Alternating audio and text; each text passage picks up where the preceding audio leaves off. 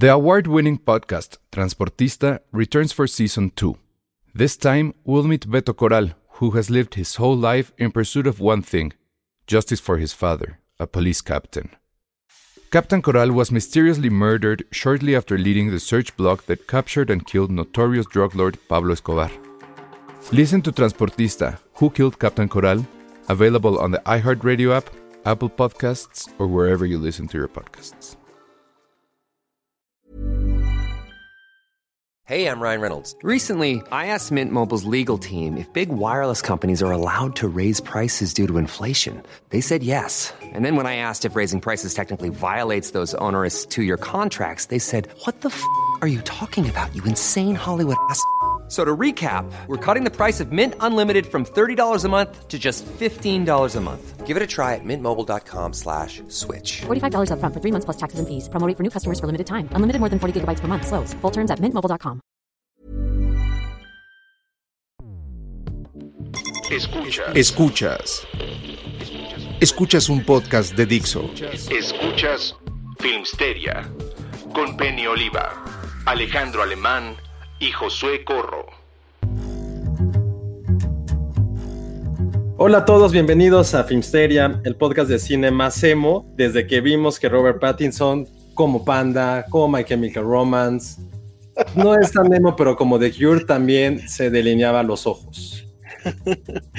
Todos los Batman se delinean los ojos, de hecho. Eh, no, yo recuerdo mucho a Michael Keaton quitándose la máscara, arrancándose la máscara al final de Batman Returns y él aparece completamente normal. Entonces, Pero eso, no, pero eso, no digan, no digan eso, o sea, no, no pasa. eso fue un trucazo. Se ve en todas las demás tomas que evidentemente trae el, este, los ojos pintados. Oigan, yo, yo sí quiero mencionar, y más ahorita porque tenemos en este momento Filmsteria Club de Toby, porque Peña ahorita se mete, Ale está un poco indispuesta, yo parece algo muy tonto, pues, pero me acuerdo que alguna vez fue una fiesta ochentera, cuando trabajaba en Chilangos y sacamos una portada de los 80 que era como lo retro, y esto hablo como en 2008, 2007. Exacto. Imagínate que tuvimos que ir a una fiesta eh, ochentera y me delinearon los ojos. Para Wow. como ochentero, pero creo que ha sido de las veces en que más terror he sentido en mi vida, porque vi un lápiz, bueno, no sé, no es un lápiz, pues ya sé que es un delineador, pero a unos milim, así, pero a nada, ni siquiera a, a milímetros de mi ojo, o sea, ¿cómo pueden las mujeres hacer eso a veces en coches en movimiento. Creo que ese es un gran superpoder, como vimos en la peli en la serie esa de Netflix de ¿ah, Netflix era? Sí, la de tomarse las píldoras. O sea, creo que las mujeres todo el tiempo están tomando esa píldora para no picarse los ojos con el delineador. Se me hizo un superpoder y creo que tuve muchísimo miedo e- esa vez en mi vida. Híjole, qué mal que no está Penny, sino para ver eso. No, o sea, de plano se tocan así los dedos. Digo, los. Yo lo sentí, lo sentí muy cerca y sí, sí quedé traumado. O sea, juré nunca más volverme a maquillar por eso. Yo me. Pero no, es que yo no me delineé, pero me puse así negro con mi disfraz de Halloween del año pasado. Pero todo el ¿De mundo decía fue? que me veía como panda. ¿Y de qué era tu disfraz? Era, era de Celso Piña, pero pues, supuestamente para simular que estoy muerto. Ya sabes que te pones así y pones aquí también los cachetes en los ojos. No salió. o sea, sí, efectivamente parecía panda. Pero es que no tiene. En primer lugar, bueno, no, porque voy a echarme eh, así a la gente de Monterrey. Entonces no voy a decir nada de Celso Piña. Entonces mejor, mira. Me, que, no quiero que ahora nos, este, nos cancelen los regios. no, no, que no nos No, cancelen. pe- oigan, todas nuestras, nuestras ra- podescuchas, fans, ya perdónenme, pues, pues yo no sé términos Ah, ¿qué de estás maquillaje. Un láp- nos dice Vero, un lápiz es un delineador. Ah, qué No bueno. es en el ojo literal, pero sí en la línea del agua. O sea, sí, esa es aquí, digo, pues no, no lo pueden ver porque, bueno, para la gente que nos está escuchando, también estamos en vivo en nuestro canal de YouTube y Facebook, pero pues sí es un poco, sí da miedo. Y solo por ese hecho, creo que Robert Pattinson va a ser el mejor Batman de todos, solamente por eso. Dice Ángel 2905 de Cure es lo que pienso cuando mencionan el delineador en hombres. Está bien, está bien. Piratas está del. Caribe también, está bien. Piratas del Caribe. Yo no sabía que se le llamaba línea del agua. Dice No, Jimena. Lipman, no es en el ojo, pero ese es en, el línea, en la línea del agua. No sabía que se le decía. Y, y voy a decir algo, voy a decir algo. Creo que a mí, cuando llegaba a salir en tele y me maquillaban, creo que sí me veía más hermoso y creo que debería de ser normal. Deberían normalizar que los hombres nos podamos maquillar. No, yo no me maquillaría jamás. No lo Y sabes. Alan, Al- Alan no se maquillaría tampoco porque vean, la semana pasada no traía barba y ahorita ya está igual. ¿Cómo sucedió eso? Yo sí me maquillaría, la verdad. Ay, sí, pero ¿y qué te pondrías o qué? Bueno, ese es el problema. O sea, mi cara es. La mitad de mi cara es barba, entonces tendría que ser algo como en los ojos, quizá. No. yo, yo voy a ser el viejito aquí. no, no me maquillaría. Bueno, tal vez como, como Bowie sí, ¿no? Te haces un rayo en la jeta. Pero lo demás no sé. Omar Santana nos acaba de decir el delineado entre la línea gris y las glándulas de Melborneo. Lo peor que pueden hacer, neta. Híjole, ¿qué es eso? ¿Será doctor el hombre? ¿O es muy culto nada más? Y yo soy un ignorante, no sé qué. es Nadie los detiene. No, pero. nadie los detiene, pero la, la- la verdad yo sí soy un poco neófito en eso. O sea, como en cosas de cuidado de la piel sí sé, pero no de maquillaje. O sea, a lo mejor compraría cosas que no van con mi pH o lo haría mal y pues, no, no sé hacerlo. O sea, solamente acabaría como, como payaso o algo así. En mi secundaria había un amigo que era súper fan de The Cure. Secundaria. Y sí se maquillaba los labios. Órale. Y cosa rara, porque mi secundaria era súper eh, conservadora y nunca le dijeron nada. Mejor me dijeron- Race me enseñó a perderle miedo al maquillaje. Sí, pero pues es que ellos sí están en otro nivel, o sea, bueno, no sé si son ellos o ellas, sí son, son, son, es que no, nunca lo he visto. ¿Son trans o sí son dudes? No, son dudes, son, son, este, ¿cómo se llama? Drag queens, que no Ah, es lo mismo que un tran. Ah, es ¿Qué nunca ibas lo a he decir. Alan? Que lo que también he visto que ahorita está en tendencia es pintarse las uñas de negro. Eso también está chido. Ah, no, se me hace súper naco. a mí. Yo, yo, por ejemplo, ¿saben de qué sí era muy fan? La verdad, ahorita porque no he tenido ni tiempo. Yo sí me he hecho manicure y la neta sí soy muy feliz haciéndome manicure. Ok. No, te lo Ah. o sea, me gustaba escribir y ver mis uñas y decir, güey, qué chingón que puedo escribir en la compu todo el día. Y mis uñas son relucientes. Si no estuviéramos en 2020, sabes qué te diría, ¿verdad? Sí. Ok. Pero a mí sí, sí. Pintarse, la- creo que pintarme las uñas no sé que está muy de moda y tiene de ahí como un cierto statement masculino, pero No. mm, eso sí, no, no, no sé. De colores tal vez, pero negro no. Negro sí se me hace de metalero de la vieja guardia. Eso o sí, sea, sí. Sí, no, no. Es como para ir a la, a la Alicia.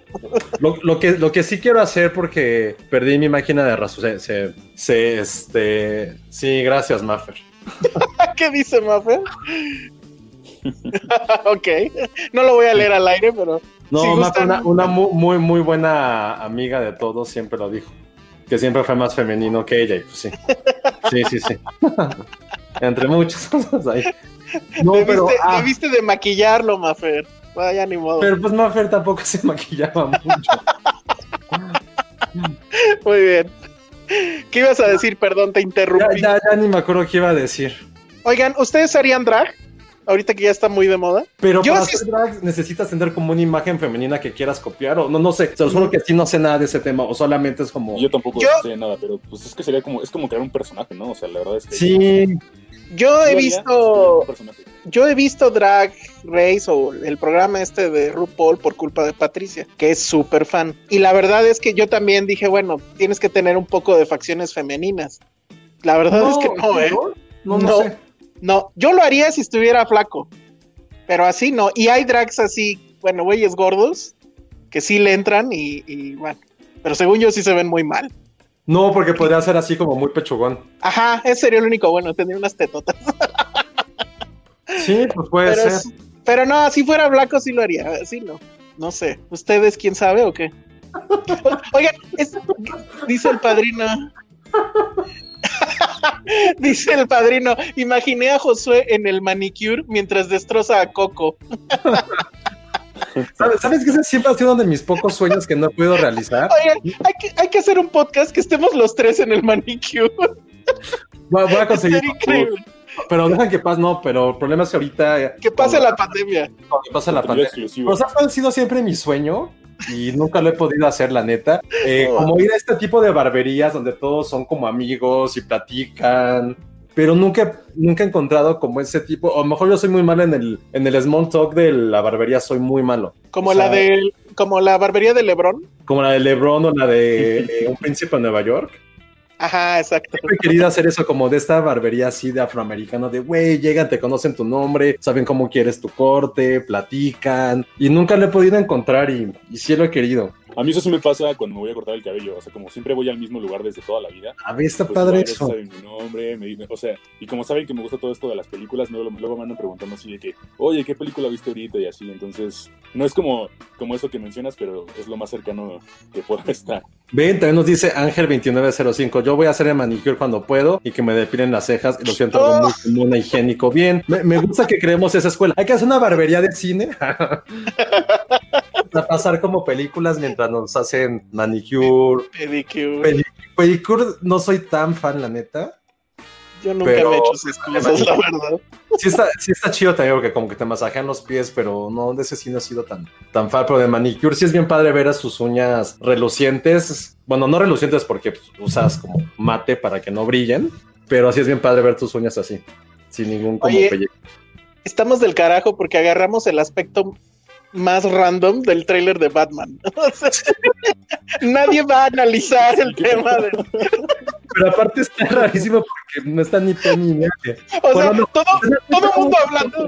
Sentimos más en confianza así que nos juzgaran ellas, que seguramente no harían, o bueno, quién sabe. Pero ven, es, es otro club de todo. ¿Vieron cómo no, no fue algo ni, ni preparado? Fue muy Vean de lo que- No preparado.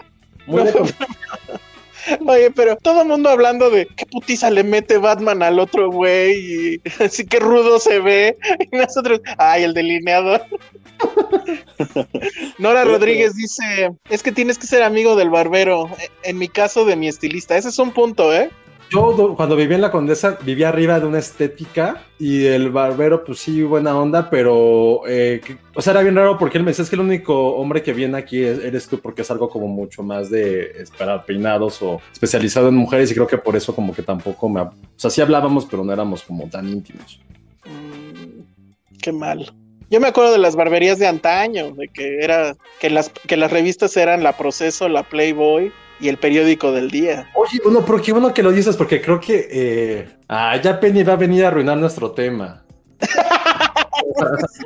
¡Qué tema! Penny, ¿ya escuchaste de qué estamos hablando? No, ¿qué? ¿De qué están hablando? Mira, ver, es que viste, vamos viste, un comentario para que veas. viste, viste el tráiler de Batman, ¿no? Sí, Entonces estamos hablando de lo que todo mundo hablaría al ver el tráiler de Batman, que de es Robert Pattinson sí le tenemos fe. Y que, y que usa delineador. Entonces estamos hablando de que queremos ponernos delineador, hacernos manicure, maquillarnos. ¿Tú qué opinas, Penny? Pues sí, háganlo. Oye, Penny, a ver la pregunta, porque obviamente ninguno de los tres sabía. ¿No te da miedo delinearte el ojo y ponerle delineador tan cerca de tu Sí. glóbulo ocular? Es algo que tuve que superar, pero lo superas rápido. Por ejemplo, también me daba mucha, mucho miedo usar lentes de contacto porque pues te tocas el ojo, básicamente. Este, y así no podía. Yo era de las que, de hecho, todavía cuando me, me han maquillado, o sea, otras personas, su mano no la, no la aguanto cerca de mi ojo, pero ya me acostumbré a yo sí mi mano confiar en ella y, y ponerme, pero sí da un buen de miedo, al menos a mí se me daba un buen de miedo al, al inicio, o sea, no ¿no? sabía cómo hacer, no sabía, pero te vuelves muy, te vuelves diestra en eso y la vanidad puede más, entonces eh, eh, aprendí a usar lentes de contacto, bueno, y es que ni tanto por vanidad, sino porque yo no tenía problemas con usar de Amazon, pero me gustaba ir a mis clases de baile y no puedes Ah, estar claro. con los- ajá, y, y- y me los quitaba, pero no veía nada. Llegaba un, llegó un momento en que ya no veía nada, cuáles eran los pasos y así, y ya tuve que tuve que aceptar usar de contacto, pero sí da un buen de miedo al principio. ¿Quién crees de los tres que se vería mejor maquillado? Como drag. Yo creo que Ajá, como drag, como drag. como Dark, o sea, Drag, drag, como drag. ah, como drag, queen. Ajá, es que yo creo que todos, todo, el efecto de todos sería diferente. O sea, Josué siento que sí podría ser emo. Una Creo que sí daría como el bien, la ¿eh? emo. Creo que Alan, creo que Alan tú, creo que tienes como, como la estructura, o sea, de, de alguien que sí puede, que, que, que lo, lo puedes usar, pero se vería luego, luego que no es algo que haces diario. No sé por qué, o sea, como si fuera un disfraz.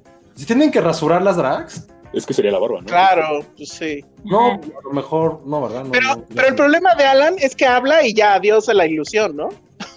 Con esa voz. Pero, Ah, pero, pero los hombres pueden usar delineador si quieren. Yo una vez tuve un novio que usaba delineador, la verdad. No, de plano. Sí, ya escuché que alguien se rió por ahí. Sí, también yo, también, Bueno, yo bueno. también escuché eso. Es la, peli del es la peli del pasado. Ajá. Este, es la peli del pasado. Mira, Daniela Salazar tiene un, buen tip. Eh, no se pinta las uñas en la pandemia porque no se puede medir la oxigenación bien. Ah, ese es El, un buen el color de tus deditos.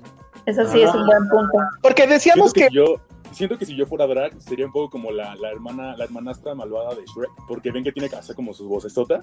Ah, Ah, sí. La hermana malvada de Shrek. ¿Tiene hermana Shrek? ¿En qué? ¿En el No, no, no, la que es como la como bartender. Ah, esa me quedó muy bien. La que está enamorada del príncipe. Sí. Ajá. justo así sería, Salo. Justo así. En el próximo dibujo de Filmsteria te van a dibujar. así. Oye, a ver si no dimos ideas y nos hacen dibujos drags. Está, dice, ese maldito perro. Podría ser drag de Paquita, la del barrio, Elsa. A huevo. Es que tú sí, pero va a ser como la, la drag peitugona. Está súper bien. Entonces, ¿cómo ves Ah. nuestro análisis de Batman, Penny? Me, me encanta. La verdad es que no lo he leído en ningún otro lado. Entonces, puntos por eso. Creo que si tenía la autoestima baja en esta pandemia, gracias Adrián Ibarra, me, me hiciste mi día porque sí me gustan mucho mis piernas, gracias. Ay, güey. Dice Adrián Ibarra, nada más para la que sepa la gente que nos escucha en Spotify. Con esas piernas, Josué se vería muy bien. Eh, Ajá. muy bien. Yo también lo he creído. Pero bueno, Bueno, pues ahí estamos.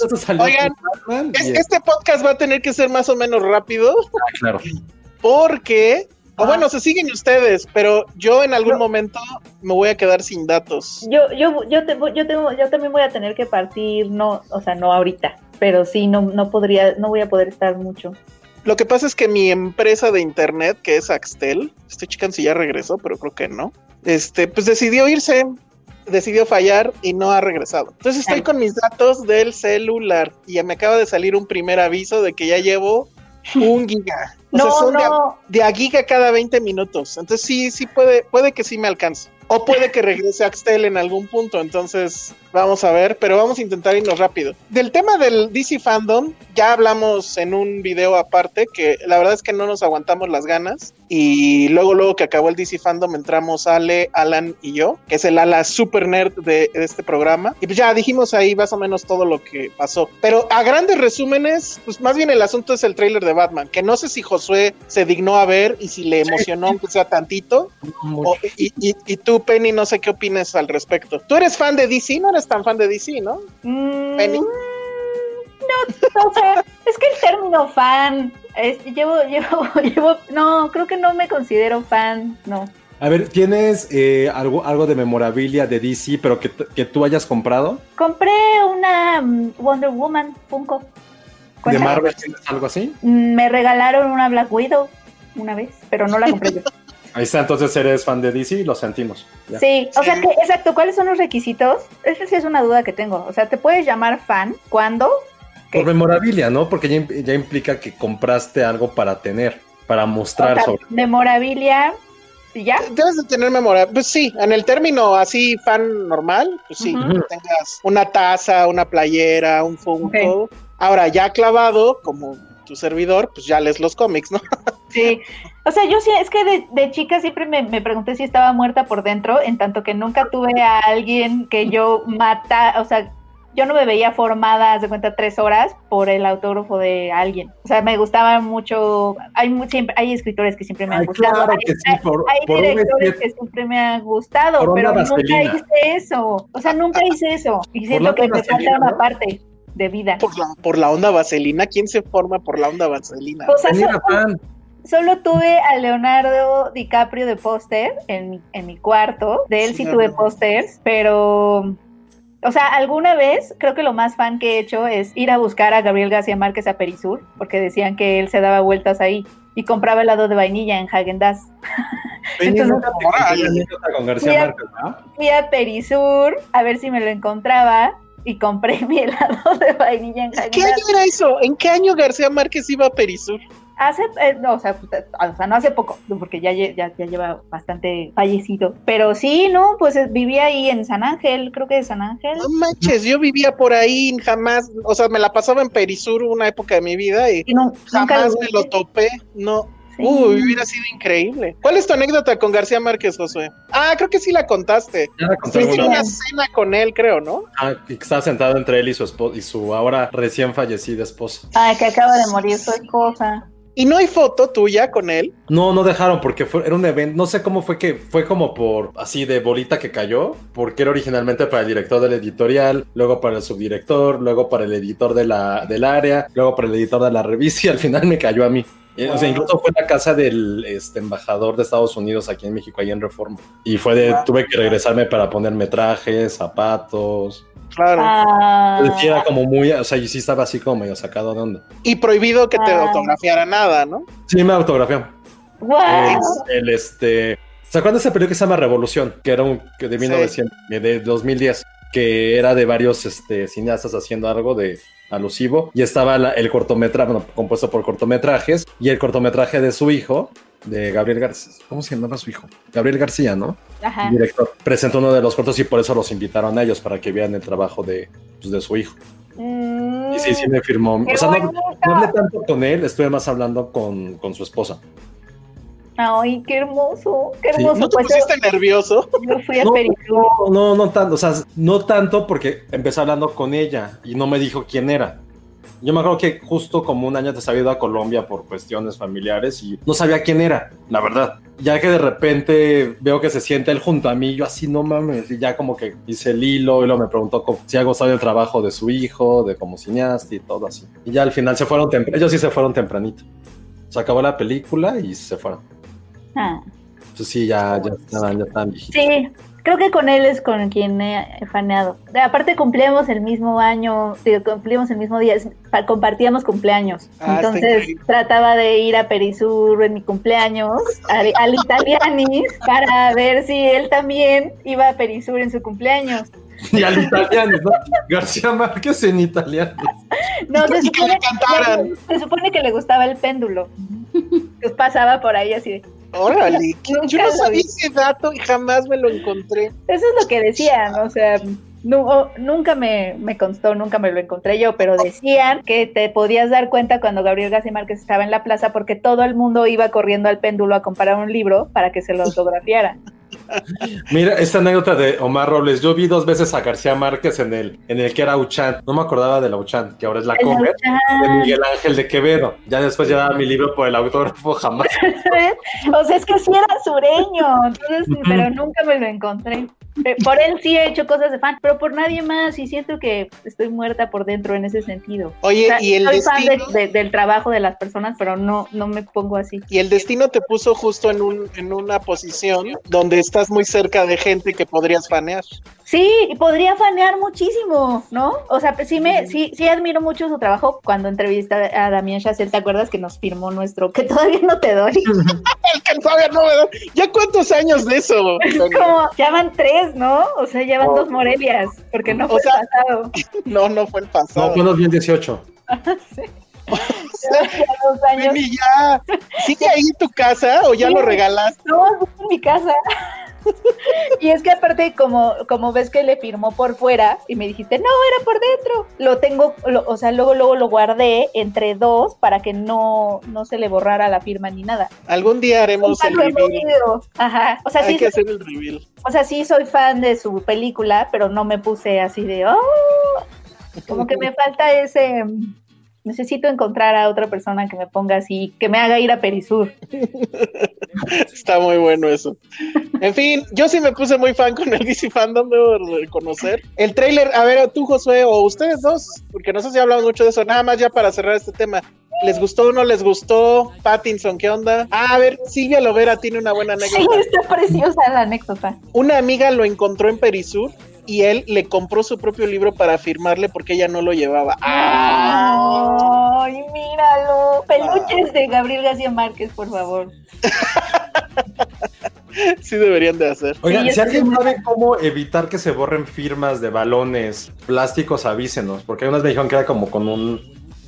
un, este, Hay un spray. pero no sé. Si alguien sabe, Pero- avísenos. Para los balones, pero para el caso del, del DVD o lo que sea, Ajá. no creo que funcione. Uf. El balón funciona porque es el sintético es diferente. Ah, bueno, entonces sí existe. Bueno, si alguien sabe, pásenmelo, por Bueno, a ver rápido, Batman. Josué, ¿te gustó o no te gustó? Eh, ¿Te creó algo? ¿Tú que eres más anti-cómics que nada? No, no me creo nada porque vi todo el fandom, todo así, todo el, como se dice ahora, el mame, pero, y esperaba algo, pero sobre todo creo que tú me lo arruinaste.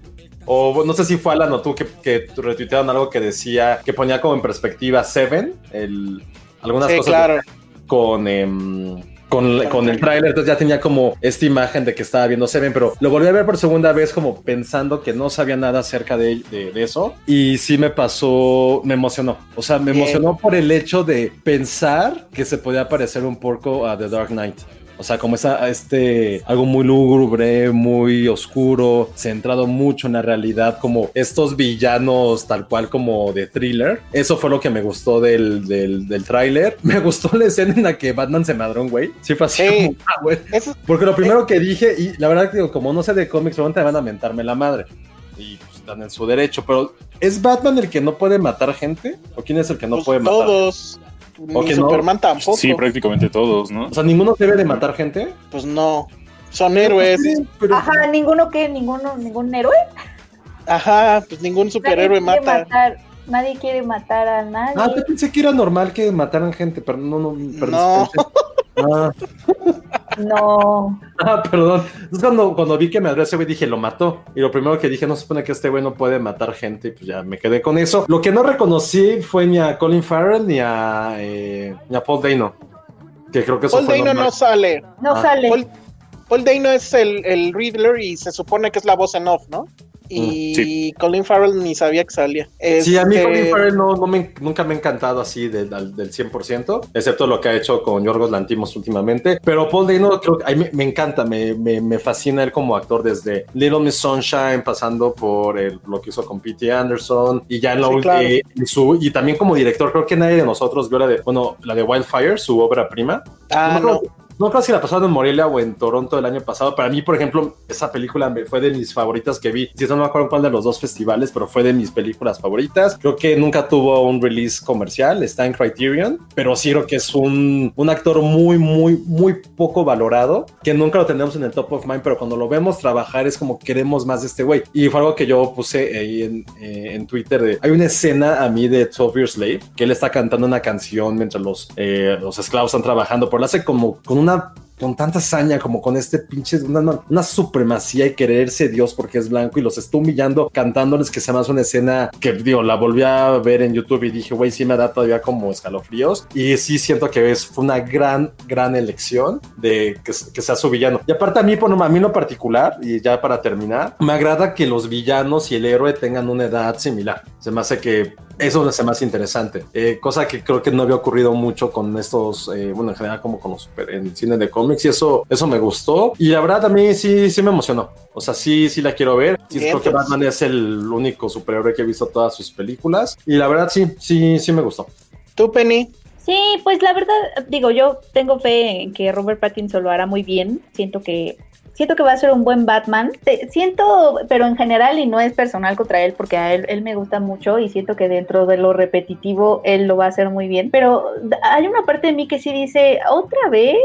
O sea, como que, como que sí hay una parte de mí que no sé si quiere ver otro Batman número 150. Y- Se supone, si entendí bien, no nos van a contar otra vez el origen. O sea, de hecho yo creo... Eso, eso, eso yo creo que sí, eso sí tendría que ser como obligatorio, porque no, otra vez, no, por favor. Sí, nadie quiere ver otra vez a los papás, ver morir a los papás de Bruce Wayne, ¿no? Por favor, O sea, ya, ya estuvo. salgamos de ese callejón, ya entendimos. O sea, eh, eh, la- ver a los papás de, de Bruce Wayne morir es como el patear a alguien en el piso de Ken Loach, ¿no? Sí, sí, ya, por favor, ya necesitamos que no nos enseñen eso. Pero eso Según yo no va a pasar. O si pasa va a ser así. Pero es más, yo creo que lo que vimos efectivamente sea el inicio de la película. O sea, que lo llamen y que él Ujú. entre a esta escena del crimen. Y que ya, como que ya todo está entendido. Él es Batman, lo mandamos llamar porque esto está. Eso cabrón, estaría bien, etcétera. la verdad. Y, y, bueno, dicho eso, que se me hace como, no, otra vez, ¿por qué? Este, dentro de eso, me gustó el trailer. O sea, siento que era, era muy difícil, ¿no? Como hacer un un avance de ese tipo, siento. Y obviamente pues tiene muchísimos zapatotes que llenar la película. Y Zapatos muy grandes. zapatos muy grandes y ¿Quién sabe? eh? Porque creo que, bueno, no, o sea, sí, pero no sé si la gente tenga como, bueno, yo no lo tengo a lo de Batman y Ben Affleck. No, pero Christopher Nolan todavía está aquí a la vuelta de la esquina. Sí, o sea, fue a principios de esta década, todavía fue esta década, ajá. Pero fuera de eso me, me llamó la atención, o sea, yo sí la voy a ver nada más por Robert Pattinson, o sea, eso creo que sí, sí lo puedo decir, Ra. Muy bien. honestamente. Wonder Woman tú la conociste en el set, pero fue en la primera, ¿verdad? No fue en esta. No, yo no fui al set de la primera, fui al set de la segunda, O sea, de esta. Ah, apenas, ajá. Ay, ¿O no cuando fuiste a ¿podré Barcelona? decir? Este, no, fue, fue cuando fui a una islita llamada Fuerteventura que, que uno, no, uno no sabe si es parte de Europa o de África porque está al lado de Marruecos, pero es parte de España, pero está en África, pero la gente de ahí se identifica más como africana, pero hay gente que dice que es de España y hay una crisis de identidad ahí en esa isla. ahí fue donde fui, porque ahí es donde a, la- a las, las escenas que grabaron en Fuerteventura va a haber un flashback a Themyscira, cuando ella Ah, era como- niña. Ah, yo no puedo, Olímpicos, decir ¿no? estas cosas, pero bueno. Ah, bueno, cosas que ya salieron como en el trailer, Ujú. pero sí. Y eso fue en 2018, creo, no, bueno, porque también he sabido que la película estaba lista en 2019 y podría haber salido en 2019, pero como era, o no sé por cuál no quisieron, creo que era Avengers o no sé cuál, decidieron hacerse a un lado, ya, la estrenamos en 2020, ¿qué puede salir mal? Y pues Claro, pero bueno, ahí se anunció su fecha, ¿no? No se anunció su fecha. Pues es a finales de año, creo, o es hasta el año que entra, no me acuerdo. ¿Tú te acuerdas, Alan? Se, se dijo en el DC Fandom la fecha de estreno. Creo que, creo que no, no se Ah. mencionaron fechas porque pues No. nada es seguro. Penny. Sí, Ah, sí, ahí fue la, la anécdota de la playa nudista. ¿Cómo recuerdan Fue- esta anécdota no por ahí. Wonder Woman, sino por eso? ¿Ves? Todo No, lo- pero- lo primero pero que- yo que me acuerdo, pero yo me acuerdo que Penny sí dijo que vio a Gal Gadot en el traje y que sí fue una cosa impresionante, ¿no? Sí, fue una, fue una cosa. Ah, de hecho creo que ya, no, de hecho creo que ya puedo hablar del set porque me parece que el embargo ya se levantó la semana, la semana pasada. Entonces sí les puedo Ah, decir que se veía muy impresionante. Y sí, lo que fui a ver fue una, tal cual es una escena en donde las amazonas están como organ están celebrando sus Juegos Olímpicos. Imagínate, Ajá.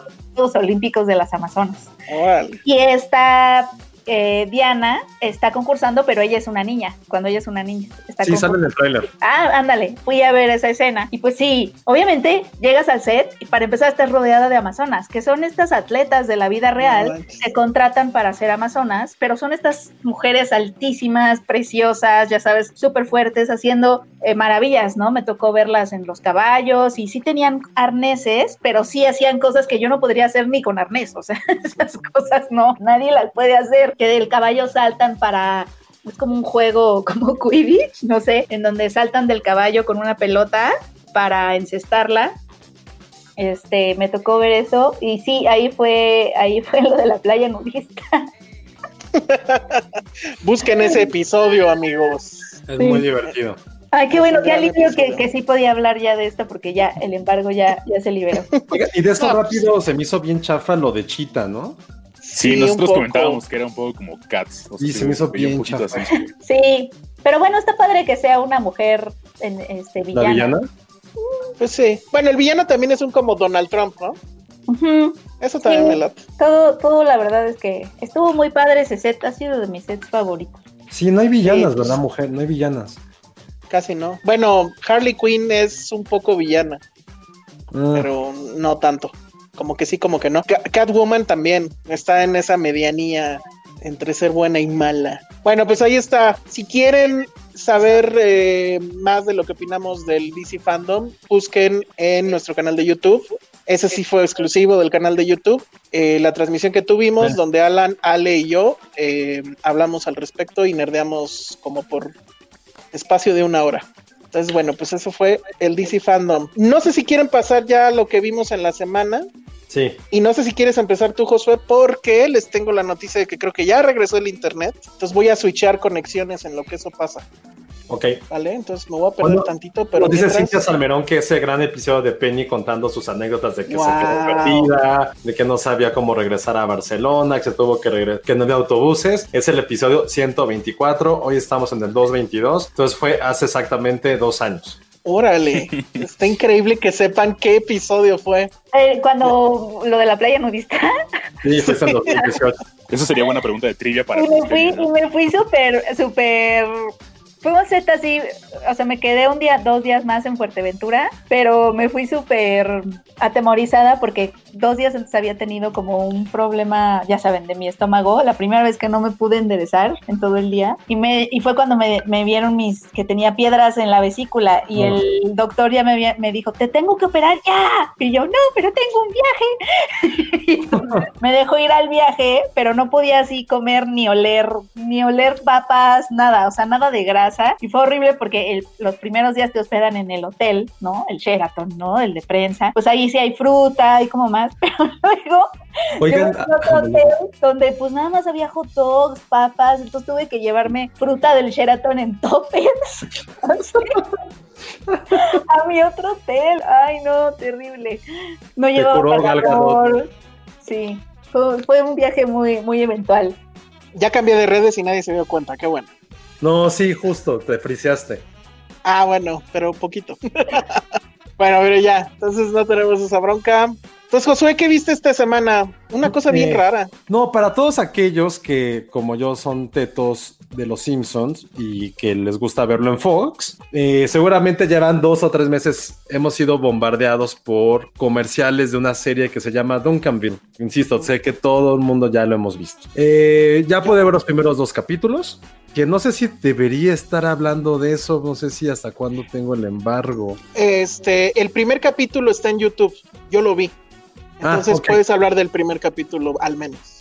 Ah, bueno, porque el mejor es el segundo, pero, pero ya estrena este fin de semana, insisto, ya después de mucho, mucho tiempo que estuvo eh, esos comerciales. Y es una serie de comedia desarrollada por Amy Poehler, que para mí es una de las mejores comediantes que están trabajando ahorita. Y bueno, trata básicamente, es una mezcla entre, no quiero decir del humor, pero para que lo tengan en contexto, una familia de suburbios compuesta por padre, por mamá, papá y tres hijos, como cientos y miles de todas estas series que tratan sobre eso, desde Family Guy, evidentemente Los Simpsons, Malcolm, imagínenselo, y sí va un poquito de eso. Son dos papás trabajadores así, no, no de alto, alto rango, con De la tres- clase trabajadora, ¿no? con tres hijos, Duncan que es el más grande, una chica que va en la secundaria y una niña adoptada. Y prácticamente la serie trata acerca de Duncan y sus amigos, pues tratando de, de ser cool.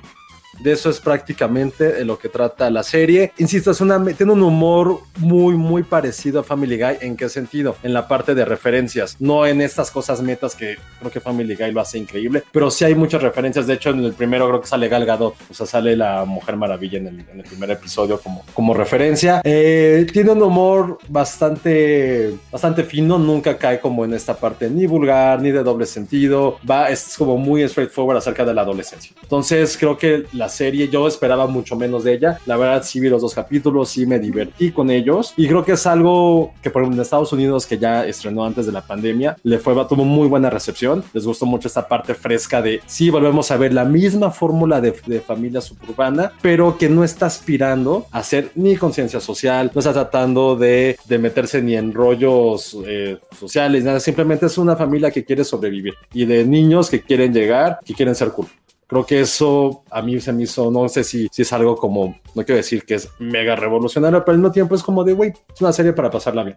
Y es algo que siempre ha caracterizado este humor muy meta y lleno de referencias de mi Polar. Entonces, estrena este fin de semana, echen un ojo. Me hubiera gustado verla en, eh, en inglés. No sé si tú la viste en inglés, Elsa, en, en No, YouTube. está en español en En YouTube. español. Y la verdad, Sí. las voces. De hecho, yo no me di cuenta que era Gal Gadot. O sea, sí sale Wonder Woman, pero no pensé pero que era. Ujú. Ujú. Y sale, ¿cómo se llama este? Bueno, no sé ni cómo se llama, pero el de Free Solo, se supone.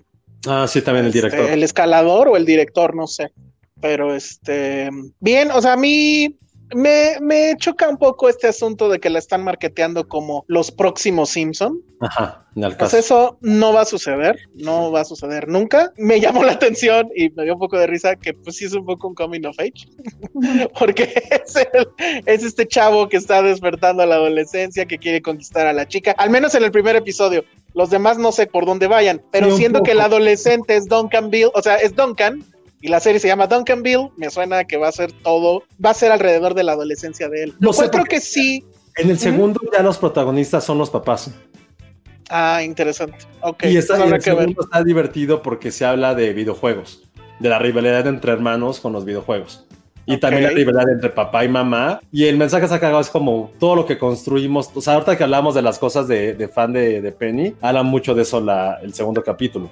De que el papá colecciona muchísimas cosas que es lo que le recuerda estar vivo y estar joven. La mamá no quiere, quiere que, se la, que las tire. Entonces son como de ese tipo de cosas que, insisto, si el humor eh, no está como in your face, como siempre lo ha hecho un poco Family Guy y todo lo que ha hecho Seth MacFarlane. Sí, no. Y, no, y, y de los Simpson tampoco es tan... El de los Simpsons es un poquito irreal. El de aquí de Don Camille está mucho más cercano, comillas, algo que poder hacer real. Hay, cosas, ajá, es, más- como más correcto, si así lo podemos decir. Trae toda esta onda de la cuota racial, o sea, quiere ser incluyente. Te llama la atención también, o me llamó la atención que desde el primer capítulo ya como que te presentan a todos los personajes secundarios, que son todos los amigos de él. Este, sus papás, los amigos de los papás, no sé qué otros personajes como secundarios, eso usualmente no sucede en los primeros capítulos. Está bien, está divertida. El único problema es que según yo, solo se puede ver por Fox. Por Fox. Por cable. El cable no ha muerto, aunque no lo crean. Pues es que ahí es donde ya me perdieron, porque bueno, de chiripa, pues, me encontré el primer capítulo en YouTube. No creo que los vayan a subir todos a YouTube. Pues es nada Penny no, estaba, para- no estuvo la semana pasada. Penny, ¿tú tienes cable? Yo, no, ya no. Lo acabo de. No Está tengo. cabrón. Está muy... Es que esa fue como la encuesta de la semana pasada y creo que el único que tiene cable soy yo. Sí, es Sí, que ya, ya, ya no sale, mano. Ya no sale con, con todos los otros que tenemos que tener. Ajá, es que sí, o sea, te- eh, llega un momento que te diste cuenta que el cable no lo estabas usando. Es que Pero bueno. yo lo usaba por HBO, pero ya, ya tengo HBO Go. Ah, ya ves, pues sí. Sí me gustaba ver la ley y el orden víctimas especiales. Eso sí lo extraño. Los programas de, de Olivia Benson y, de menta, sí. Le estaba cambiando porque soy muy fan de Alerta Aeropuerto, de mis programas favoritos de la vida. Ok. Y hay como un, un American Ninja Warrior, pero de perritos. What? Son perritos como haciendo, pasando por obstáculos y nadando y No. como por cosas como las los Juegos Olímpicos de las Amazonas. Pero no pu- pero si alguien sabe de cuál, lo díganme el horario porque decía que salía los domingos. Y ahí me ves el domingo y creo ya no lo cacho. Pero sí es como un American Ninja Warrior de perritos. Y sí, Oye, pero-. Hablando de realities, Penny le entró a The Floor is Lava. Oye, no manches, fue una gran decisión en mi vida durante el cierre, además, porque tuve cierre y, y fue como de necesito ver algo, o sea, que me distraiga. Que me distraiga y que me haga sentir que todo va a estar bien. Eso es lo que necesito en el cierre. Y de pronto llega de Flores Lava. Ya me habían, tú me habías platicado, me, me había platicado Arturo. Qué reality tan divertido. Además, ya quiero participar. Vamos. ¿Sí podrías? No, tengo que hacer más yoga porque no tengo fuerza en los brazos. Hay, hay obstáculos. Bueno, y ya hablamos de, de Flores Lava aquí, ¿no? Ya, se- ya Sí. sabemos de qué Un es esto. Sí. Pues son estos equipos que pues, es este reality que lleva el concepto de eh, el juego, el suelo es lava, pues lo, lo hace medio literal, ¿no? Porque obviamente no, no es lava real, pero son escenarios, son escenarios de cuartos en donde ahí está pues el agua, que es la lava roja, y tienes que saltar de mueble en mueble hasta llegar al, al final. O Que sea, creo que es más tóxica que la lava esa. Haciendo, sí, haciendo parkour, pero ya me, me han dado ganas, o sea, como que a partir de que lo, que lo ve, de que lo vi, luego estoy en, en mi casa así viendo cómo podría pasar de un mueble a otro sin tocar el, el piso, si me llegara a pasar que el, el piso se convierta en lava. A ver, Penny, te das una pregunta muy fuerte, muy fuerte.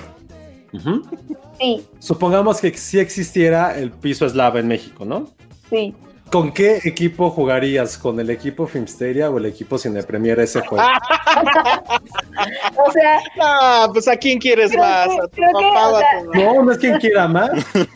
No, no tiene que ver. tendría que irme con la gente más atlética y Ya valió madre. en, en Cine Premier siento que mi diseñadora de arte So siempre la he visto como alguien muy atlética, entonces a ella la elegiría en mi equipo. Ay, sí, claro. O sea, por ella ganaría. necesita ser at- medio atlético, por eso no voy a ganar yo, porque mis Ay, sí, y- brazos... Iván es súper atlético, ¿no? No. Checo es súper atlético. No, Arthur es joven. Eso Arthur sí, ser. Arthur sí es Ajá, ¿Quién es atlético. más joven, es Alan? joven. Alan es más joven. Alan, o sea, si pudiera ser un equipo de, de los dos, ¿Qué Penny? O sea, ya me, sé- me, me regresaste a la primaria Cuando pared, cuando te al escogían, hacer, ajá, eh, siempre no era yo el último, siempre era yo el último. creo en ustedes, creo en ustedes. Creo que si, si, si fuéramos, quizá, quizá podríamos lograr, aunque sea que uno llegue. Yo, yo ¿Y les cuál tengo es una el pregunta. premio? A ver, ¿Qué reality show ganaríamos nosotros en Filmsteria? O sea, si fuéramos alguno que, que, que dijéramos, vamos a ir a ganar, ¿cuál ganaríamos? en el de hacer pasteles malos, tal vez. No, ¿En porque ese? sale. Ah, porque Ah. está Ale, sí, es cierto. Ale sí es muy buena. Sí. Ah, El de, el de Drag Race, a lo mejor yo gano siendo Paquita. Rey. Eh, ¿Hay uno de ponchos? No hay de ponchos, ¿verdad? Qué lástima. Ay, Sí, con- Ale podríamos ganar cosas de comida. sí. ¿No hay, no hay reality de voz sexys para que entre Alan? Sí, No, reality bueno, de voz nos dijo algo muy cierto. Híjole.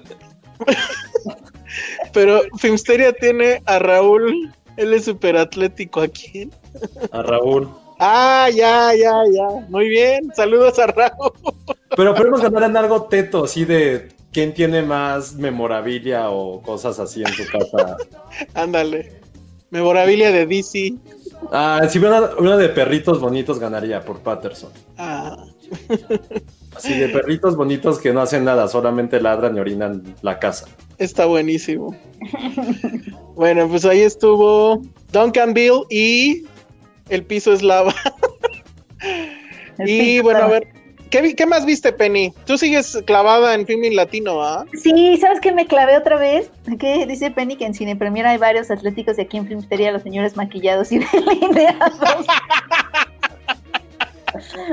¿Ves lo que provocas, Josué? Ya valió madre. Somos el podcast de los señores maquillados y delineados. Oye, sí, Lulu Petit, gracias. Vayan a Shark Tank a vender Filmsteria. Ándale, eso estaría bueno. Que nos acompañe esta Maffer, al fin que ella ya tiene experiencia. Señores invitarla. Sí, yo nada más que yo no quisiera ir a la junta con los señores tiburones porque les diría, señores capitalismo, den su dinero. La gente está en crisis, dejen de invertir en tonterías. Oye, les, les diríamos, denos dinero, no nos alcanza ni para el pinche cable para ver Shark Time. no inviertan, mames. inviertan en nosotros. Pero bueno. Este, Está muy bien. Entonces, ¿qué viste en film en latino? Ah, oye, es que como no tuve tanto tiempo, sí logré ver, lo único que logré ver fue un corto, pero está bien padre.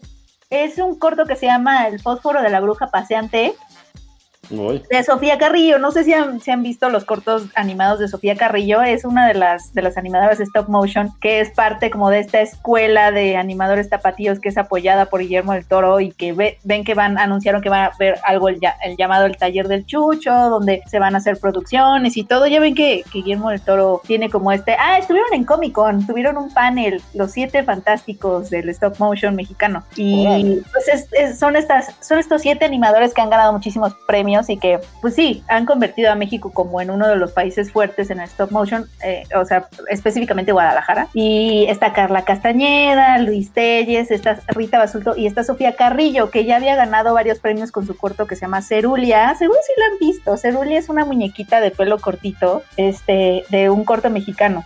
Y ella No, no está, está nominada ahorita al Ariel otra vez, pero ahora con un corto live action. O sea, es como su salto de la animación stop motion a live action. Y es un corto sobre. Es un cuento de hadas, básicamente. O sea, es una bruja que, es, que está, está ubicada como en los altos de Jalisco y es una bruja que prácticamente es una suegra de temer porque ma- mata a todas las novias o prometidas de su hijo.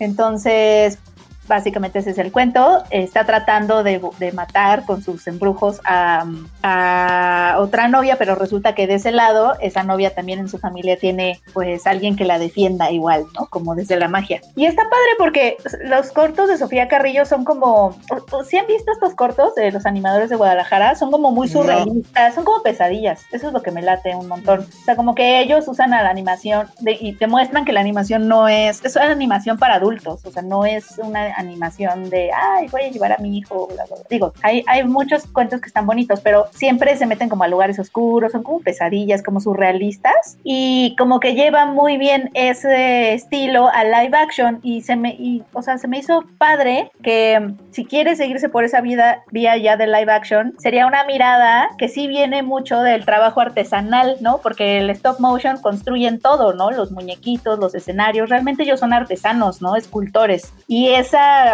eso táctil que tiene en todos sus cortos, que de materiales, de cosas, de objetos inanimados que cobran vida, lo lleva a live action. Y creo que sí es muy diferente, o sea, sí pasa algo diferente cuando eres un, director que entraste desde live action y, estás como preocupado nada más a lo mejor por la imagen y por el CGI y por hacer las cosas realistas, etcétera, a que si vienes de un, de un lugar donde justamente lo que quieres es que el- el- los animadores stop motion son mucho de no buscar perfección, o sea, que todo se vea hecho, construido, ¿no? No como el CGI normal de la animación. Y creo que venir de ahí a live action sí le da como otra mirada de cómo plantea sus tomas, de pronto hay un, o sea, es live action, pero de pronto los, sus personajes sí se mueven como muñecos o, o hay estos vestidos que cobran vida, o sea, como que me pareció muy, muy interesante que se salte de live action desde ahí, porque sí es muy diferente las historias que cuentan, ¿no? Alguien que está acostumbrado a no ser perfeccionista, que sí se ve al artificio, a lo artesanal, a las sensaciones y eso. Entonces su corto la verdad me gustó un montón, está ahí el film en latino, está gratis, creo que va a Pero estar todavía se puede ver.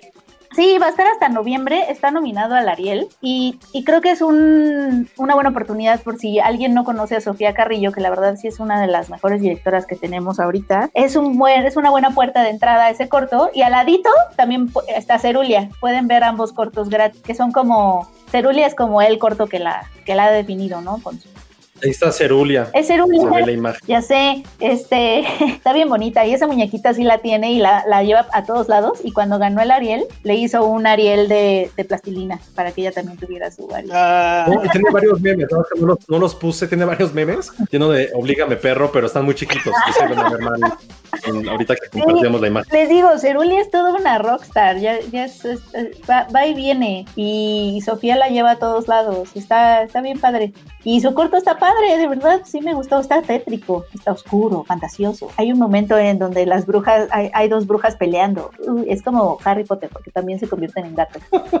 buenísimo. Bueno, entonces eso se puede ver en Filming Latino. Eh, no sé si pasar ahorita que mencionaste a Harry Potter a la película de la semana de Daniel Radcliffe. Que no pude ver y, y no la pude ver porque me escribe me escriben diciéndome ay Penny te va a llegar pronto el screener de Daniel Radcliffe y me emociono y digo ah bueno sí sí la quiero ver y nunca llega ese screener ya me lo han hecho tantas veces me escriben para decirme que me van a mandar el screener y nunca llega entonces no ¿Ya la pude ves, ver a Penny? tiempo. ya me lo mandaron pero no la pude ver a tiempo Hay, hay una cosa llamada Plex, pero bueno.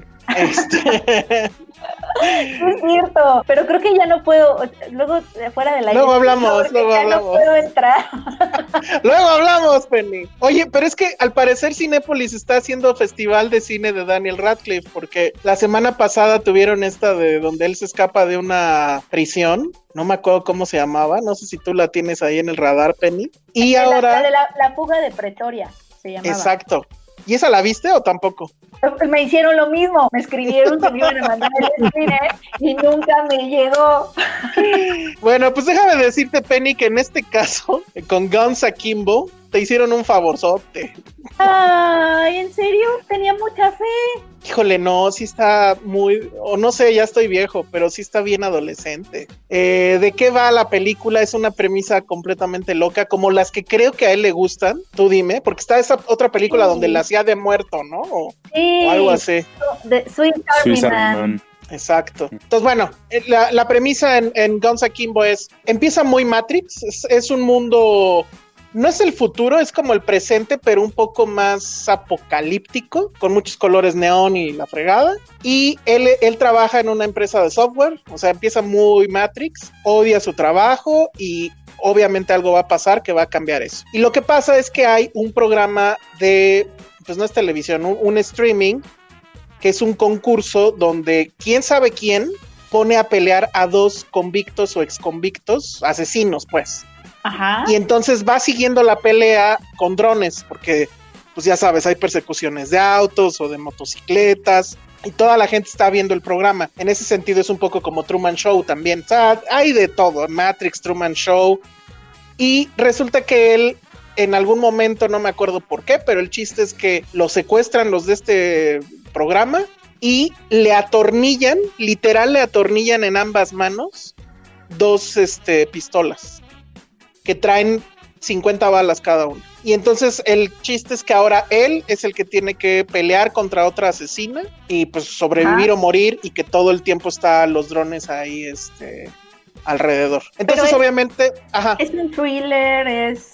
No, es película de acción, hay acción todo momento, todo momento hay este asunto de que hay como montajes con canciones que son así, ya sabes, de rock o, o que son muy movidas, pues es como comercial de el antaño MTV, la cámara todo el tiempo está dando de vueltas, literal dando de vueltas sobre su propio eje, es como Homero cuando se tira al suelo y que empieza a dar de vueltas, así la cámara de esta pinche película, y él, pues, o sea, lo que tiene como de reto actoral es que literal está todo el tiempo con las pistolas así, entonces eh, cuando lo secuestran él está en pijama, en calzones, y así lo dejan, entonces está viendo cómo se pone el pantalón y pues es una bronca, ir al baño y hacer pipí es un problema, se supone que se ve el ese de Daniel Radcliffe, pero yo digo que era falso. Y todo el tiempo es acción, acción. Está esta asesina que la está persiguiendo, la está persiguiendo la policía porque de repente va a pedir ayuda a la policía, pero pues trae dos pistolas en la mano. Los policías le empiezan a, a disparar, que alce las manos y que tire el arma, pues no puede tirar el arma. Y, y de eso va. eh, Mientras tanto está el gran malo, que es el que está viendo todo desde su guarida secreta y que tiene los drones y que tiene las pantallas y que pues nada más quiere que lo maten porque pues se supone que eso crea público. Nunca, nunca te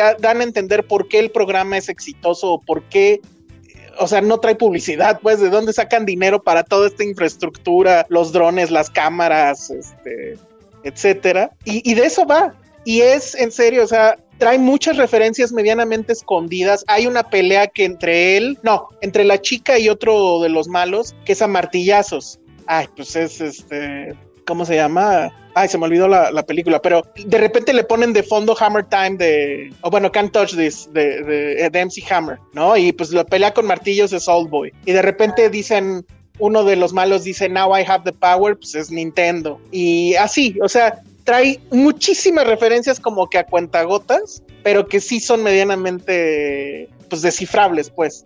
La verdad es que es una estupidez. O sea, las escenas de acción, pues están bien, supongo, pero la cámara da tantas vueltas que ya no sabes ni por dónde estás. La música está muy bien, el diseño de producción está muy bien. Es un mundo muy neón que se parece mucho a Batman Forever, que eso está terrible, pero bueno, por lo menos lo mantienen. Y él, pues lo hace bien, pero su personaje es una tontería, o sea, no sé, busqué y al parecer no está basado en nada, afortunadamente. O sea, no es un cómic, no es nada. La dirige, la dirige un tipo llamado Jason Leigh Howden, que es el que también la escribe, o sea, este tipo está cabrón. Y solamente había tenido otra película que se llama Death Gasm, que la verdad no tengo idea de qué es, pero supongo que ha de ir por, por, lo mismo. Lo que sí tiene en sus créditos que es interesante es que él es el encargado de efectos visuales de Avengers y del planeta de los simios. Entonces, justo lo visual, pues es su onda. Aquí lo vomita, en la pantalla te vomita todo el aspecto visual. Ya sabes, las clásicas tomas en ralentí cuando está este Daniel Radcliffe disparando con las dos armas, todos los homenajes a John Woo que te puedas imaginar, etcétera, etcétera, etcétera. Pero no mal, ¿eh? Mal, mal, mal. Yo no sé si tú que eres fan de él lo hubieras aguantado. A lo mejor sí, pero bueno, no sé. Chale. Pero sí le gustan las cosas locas, ¿no? A Daniel Radcliffe. Sí, se- sí, totalmente. Como que sí es muy. Quiero cosas raras. Porque además, ¿Qué ha hecho Daniel Radcliffe que recordemos? O sea, post Hizo una que se llamó Horns. ¿se acuerdan? Que era. no la vi. Yo tampoco la Sí, vi, sí, pero sí. tenía cuernos. Este, hizo, la de, hizo la de la dama de negro. Tampoco O la sea, vi. pero sí ha tenido una carrera medio, ¿no? Sí, Ah, la La que me verdad, gustó sí. era la que se parecía a Ruby Sparks, que no era Ruby Ajá. Sparks, ¿se acuerdan? Sí, me acuerdo, era la misma actriz, era Zoe Kazan. Ajá, era Zoe Kazan, esa estuvo padre. Swiss Army Man a mí sí me gustó, estaba chistosa. Esa Es no que vi. ninguno de los tres hizo algo relevante, ¿no? Emma Watson, pues es la que más ha hecho, pero no actúa tan bien. El otro, el, el Rupert, eh, ¿o ¿cómo se llama? ¿Rupert qué? Rupert Grint. En, en este. En En Servant.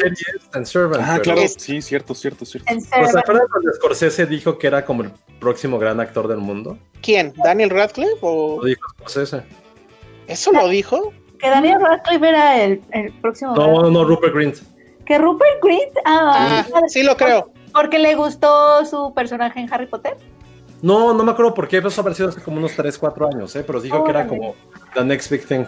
Oh. Yo, vean, vean Servant y se van a convencer que sí puede ser, ¿eh? Ah, O sea, tampoco. No, te lo juro. O Su sea, sí, actuación, pero su actuación en Servant es más relevante que cualquier cosa que haya hecho Daniel Radcliffe o Emma Watson, ¿eh? Emma Watson, o sea, no sé. A Emma Watson porque es Emma Watson, pero no Pero- actúa bien. No actúa. No, no. Volvió a ver esa de, de, de Bling Ring y puf, qué insufrible película. Sí, sí, sí. O sea, creo que de las de Sofía Coppola para mí es la, pero no solamente la más, la de menor calidad, pero sí la peor, pero por mucho. O sea, creo que de todos los Coppola, incluyendo a Nicolas Cage. Ya. No, bueno, ahí Es la sí ya- dinastía. creo que ahí sí ya fuiste demasiado, demasiado Pero, lejos. oigan, no hemos hablado de ese maldito tráiler, ¿eh? ¿Qué On- tráiler? De On the Rocks. O ya la, no, Ya ya la Sí, la, semana pasada, sí, sí, sí, sí. Vamos a volver a hablar de ella, no me importa. Oye, ¿y sabes qué vi, José? Eh, eh, justo, la semana pasada dijiste que iba a ser hasta el año que entra y no, sí iba a Va a ser ser en este octubre, ¿no? Sí. Yo también Ah, ya. pensando en eso. Órale. Bien, súper. Y la semana que entra ya estrena la nueva de eh, Charlie Kaufman también. Sí. Que eso, No. ojalá, a ver si podemos este, verla antes y, y comentarlo aquí. Muy bien. Bueno, pues eso fue Guns Akimbo. Y no sé si quieren que hablemos de videojuegos. Sí. Del docu, Silencio. del documental de Ah, yo sé que en el público sí hay gente que quiere que hablemos de videojuegos. sería gamer, va. Y ahora tenemos el gran pretexto. ¿Tú lo viste, Penny, el documental? No lo he visto, no, no. Tuvo he podido. encierre. Sí. Yo, te, yo, yo soy Team Penny en cierre, no hacemos nada. No, perdónenos. Bueno. Bueno, vi, vi mi corto. Viste cortos porque no te da tiempo a otra Mi cosa. corto, exacto. No. Y de flor Bueno. nada. Yo no sabía, yo no sabía este, pues de la existencia de este documental. De repente apareció en Netflix la semana pasada. Pues le di play, obviamente. Eh, soy muy fan de los documentales que tienen que hablar de videojuegos. He visto muchos, hay muchos en YouTube, hay canales especializados en historia de videojuegos y etc. Entonces el primero, pues obviamente habla del inicio, que es Pac-Man y es Space Invaders y, todo este rollo. Pero lo que me gustó del documental y creo que sí lo desmarca de los demás, uno, sí se parece un poco al de los juguetes, el de Toys That Made Us, porque tiene la voz en off, que todo, todo te lo está narrando. Pero lo que no me gusta de The Toys That Made Us es que es una voz que siempre está intentando como que hacer chistecitos. En que incluso el tono de voz del tipo es como chistosón. Aquí no pasa eso. De hecho, todos los, los episodios de este gran documental, son... Es serie documental. Son seis episodios en total, creo. No, sí, seis. Están hechos por una empresa que no sé si la han visto, pero se llama... Creo que es un, es un canal de YouTube que se llama Little Big Story y que está muy padre porque tiene historias de todo el mundo, de gente que hace cosas. Y ahorita no tengo nada, no, no, no recuerdo en la mente, pero búsquenlo.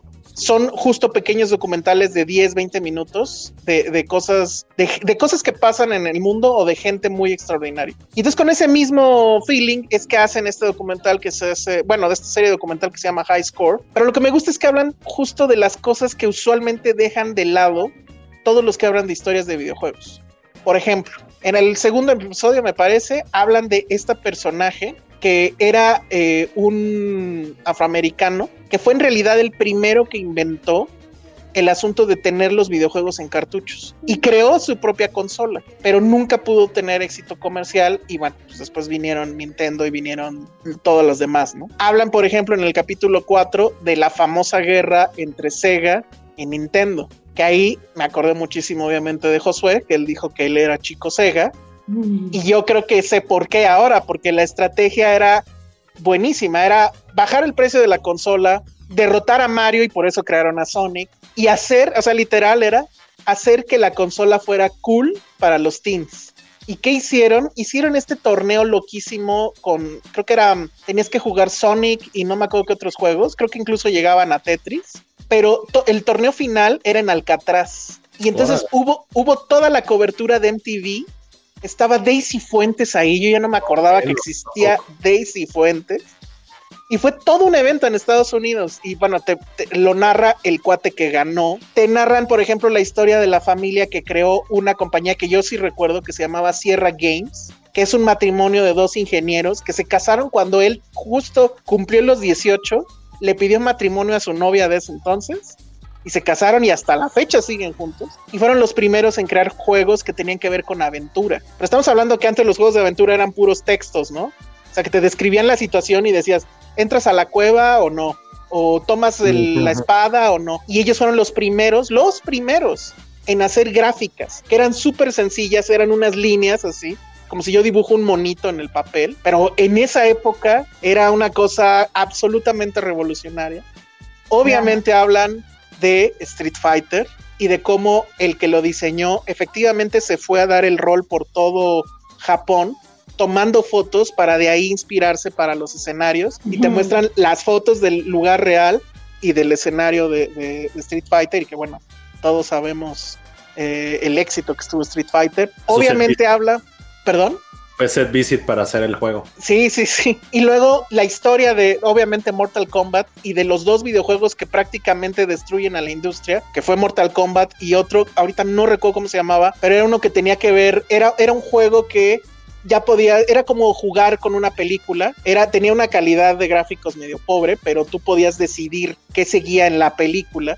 Pero el problema es que en la película salían chicas como en bikini, en situaciones un cuanto tanto sexosas. Entonces el Congreso de Estados Unidos se puso loquísimo y de ahí vino, al final en lo que derivó, pues fue en el famoso rating de los videojuegos, que no sé si recuerden que, que son las letras estas de I o A de adulto, etcétera. Entonces, la verdad es que está muy bueno porque toca los puntos eh, en específico. Por ejemplo, viene también por ahí el creador de Space Invaders, no me acuerdo ahorita cómo se llamaba el, el- el individuo, pero te platican que él, o sea, bueno, él platica en, en cámara que se inspiró un día que dijo, quiero crear este juego, pero estaba viendo al horizonte y entonces se imaginó cómo bajaban los aliens y, y- y destruían todo.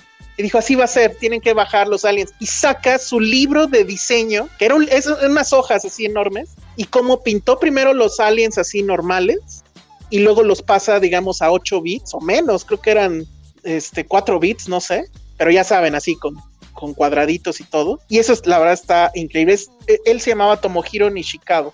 Y, y, y todos salen, o sea, también sale Iwatani, que es el creador de Pac-Man, y que bueno, esa historia creo que es más conocida, que lo creó a partir de que vio la pizza, una pizza sin el cachito de, de una rebanada de pizza, eh, y que bueno, que se iba a llamar, que eso viene creo que en, eh, ¿cómo se llama? Lo de Pac-Man, que se iba a llamar Pac-Man, pero al final se llamó Pac-Man. El, el asunto de Atari, la competencia, bueno, eso ya lo vimos. Está muy increíble. Me falta el último que parece que habla de los shooters y que va a hablar de Doom y, y de, va a hablar de Wolfenstein. Los que lo jugaron, bueno, seguramente muchos de aquí lo jugaron, saben de qué estoy hablando. Esos juegos son increíbles. Y me gustó, me gustó mucho porque no nada más se clava en el asunto de recopilar la historia como que oficial, sino que siempre busca en cada capítulo un dato que no es tan conocido. Y eso hizo que la verdad me, me encantara. Los, me, me eché como cuatro capítulos al hilo y este, no sé si ah, termina nada más en el 7, estoy viendo que están aquí siete capítulos, ojalá siga, pero está muy, muy, muy, muy bueno. Se los recomiendo mucho. Si son gamers, lo tienen que ver a fuerzas.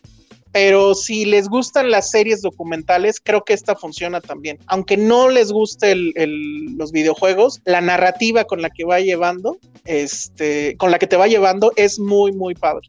Y bueno, pues se llama High Score, está en Netflix. Y pues ya. Ustedes nunca fueron, no, es que estoy hablando con otra generación, ¿verdad? Es que yo sí iba, yo sí era de los que se guardaba el cambio de las tortillas para irse a jugar a la farmacia. Sí fui vago de farmacia, sí fui vago de maquinitas. A ustedes ya nunca les tocaron las maquinitas, obviamente. A mí un poco sí, Street Fighter quizá, pero nunca Pero- me llamó tanto la Pero en un local de maquinitas. Sí, pero cuando ya, o sea, yo ya tenía Nintendo. Sí, o sea, ya, tenía, también. ya tenía, o sea, mi primer acercamiento con el Nintendo fue mi papá llegando con, con el Nintendo y el juego era el de las Olimpiadas. ¿Se acuerdan de ese? Que ¿El del tapete? El del tapete. El tapete, no mames, el tapete Que caro. corrías, ajá, que corrías. Ese fue el primer juego que, que jugué. Yo también. O sea, que, que me di cuenta que existía porque mis papás llegaron y mis tíos y mis papás se ponían a jugarlo ahí. Este, era muy divertido verlos. Y, Ay, y luego, luego trajo el de los patos. Yo tengo el tapete todavía. Ahí lo No, tengo guardado. también en casa de Sí. mi mamá. Sí. Pero no tengo el disco, no tengo el juego. No, yo todavía tengo ahí un Nintendo. Tuve No. dos, de hecho. Pero sí, por ejemplo, a ver si a alguien del público se acuerda de las famosas Wow. Las Wow eran unas maquinitas, o sea, un, local de maquinitas que estaba enfrente de mi secundaria. Y entonces ahí obviamente todo mundo se iba a matar clases y luego mandaban así a los prefectos a buscar ahí a, a los que se estaban volando la clase y los sacaban. Sí, todo un escándalo. Pero esas maquinitas, en el centro había muchas, me acuerdo, muchos locales de maquinitas. ¿Pero qué jugabas tú, Pac-Man? No, en esa época, Te dijo como de 60 años. No, es que Sí. Pac-Man popularizó las maquinitas. no, no, de hecho, esa, esa es otra historia. Pac-Man sale porque había, o sea, ya estaba Space Invaders y había otros, casi todos que eran de disparos, pero que esos juegos no les gustaban a las mujeres. Hicieron Pac-Man para las mujeres. Y efectivamente, tú veías en las maquinitas justo Pac-Man y siempre había chicas ahí. Siempre, siempre, siempre. No, yo, yo era ya de. Pues de Street Fighter, o sea, del, del anterior de Street Fighter, que no me acuerdo cómo se llamaba. O sea, bueno, obviamente estaba el 1, pero había otros que se parecían antes. Este, no me acuerdo ahorita. Pero sí, casi siempre eran pues de peleas. Claro. No, este. Los de pelea siempre me gustaron, pero no sé por qué nunca jugué tanto Street Fighter. El que yo jugaba era Mortal Kombat. Yo también. Yo fui muy Ah, fan. Yo sí quedé traumado por Mortal Kombat. ¿De plano? Sí, muy traumado Wow. con Mortal Kombat. O sea, de- tenía un amiguito ahí cuando, o sea, cuando vivía en Estados Unidos, había un... Va a sonar como... va a sonar como algo de estereotipo, pero el, el japonés de la, del salón, el japonés, que era como mi mejor amigo, se llamaba, se llamaba Eiji. Eiji Hasegawa, él era como el super vaguito de los videojuegos y me acuerdo que me pasó el truco para sacar la sangre. Y yo, ¿cómo? Me dijo, güey, pues hazla así, tal, tal, tal. Y así Pero en salió. el, en el Nintendo. En Sega. Ah, en Sega. Sega no. Ah, claro, sí. Sega lo traía, pero con código. Sí, sí, sí, Sí, o sea, me acuerdo del código, era A, B, A, B, A, C, A, B, B. Wow. Porque además has de saber que Nintendo ñoño no te dejaba tener sangre con Mortal Kombat. Sí, no, pues en ninguno, pero aquí tenías que sacar la clave. Fatalities Ajá. no podías hacer. Me acuerdo que Ah, una vez no, lo invité a, a mi casa y él sacó a Reptile porque era- tenías que hacer como 40 cosas para que saliera Reptile en Mortal Kombat 1. Así salí y fue como de, no mames, ah, Rep-". así fue como, así momento cumbre de la infancia sacar a Reptile. A mí el primero no me gustaba tanto, pero el segundo sí me voló la cabeza, la verdad. Mortal Kombat 2. Y traté de, de- de ser tan bueno como en Street Fighter con el segundo, pero fracasé horriblemente. Entonces me regresé a Street Fighter porque de plano sí me rompían la madre así feo, feo, feo, feo. Y además era muy humillante por el tema del, del Fatality. Ese es- sí era más humillante que, que una pe- que perder en Street Fighter era perder en Mortal Kombat con Fatality. Era horrible, horrible, horrible, horrible. A mí ¿Tú, no, me Alan? No, ¿verdad? es que a mí no me dejaban ir a, a las maquinitas en ese entonces. Digo, ya, a mí me tocó ya lo último antes de que ya las quitaran de todos lados. Y justo al lado de la casa de mi abuela había una farmacia con maquinitas. Tenía como cuatro, pero justo no me dejaban ir. Y pero sí, o sea, mi, mi primer videojuego me acuerdo que era estos, estos de cartucho y en el que jugabas Super Mario, Contra y así, ¿no? O sea, lo tuve como mucho tiempo. Pero ya cuando le entré como a juegos un poco más como quizá actuales, fue con, con Halo cuando le regalaron un Xbox a mi hermano y así. Entonces, yo no soy tan de videojuegos, o sea, sí los llevo a jugar y todo eso, pero no soy así como de que me vuela la cabeza. Ahorita el último que he estado jugando y que está muy chistoso es uno que se llama Fall Guys, que es, mucha gente lo describe como, como es como jugar hexatlón, pero con, con botargas, porque son como así Mm. huevitos que lo que tienen que hacer como, como competencias. Está muy chistoso ese juego. Pero sí, yo, la verdad es que yo no soy tan fan de los videojuegos, ahí los juego, pero no tanto.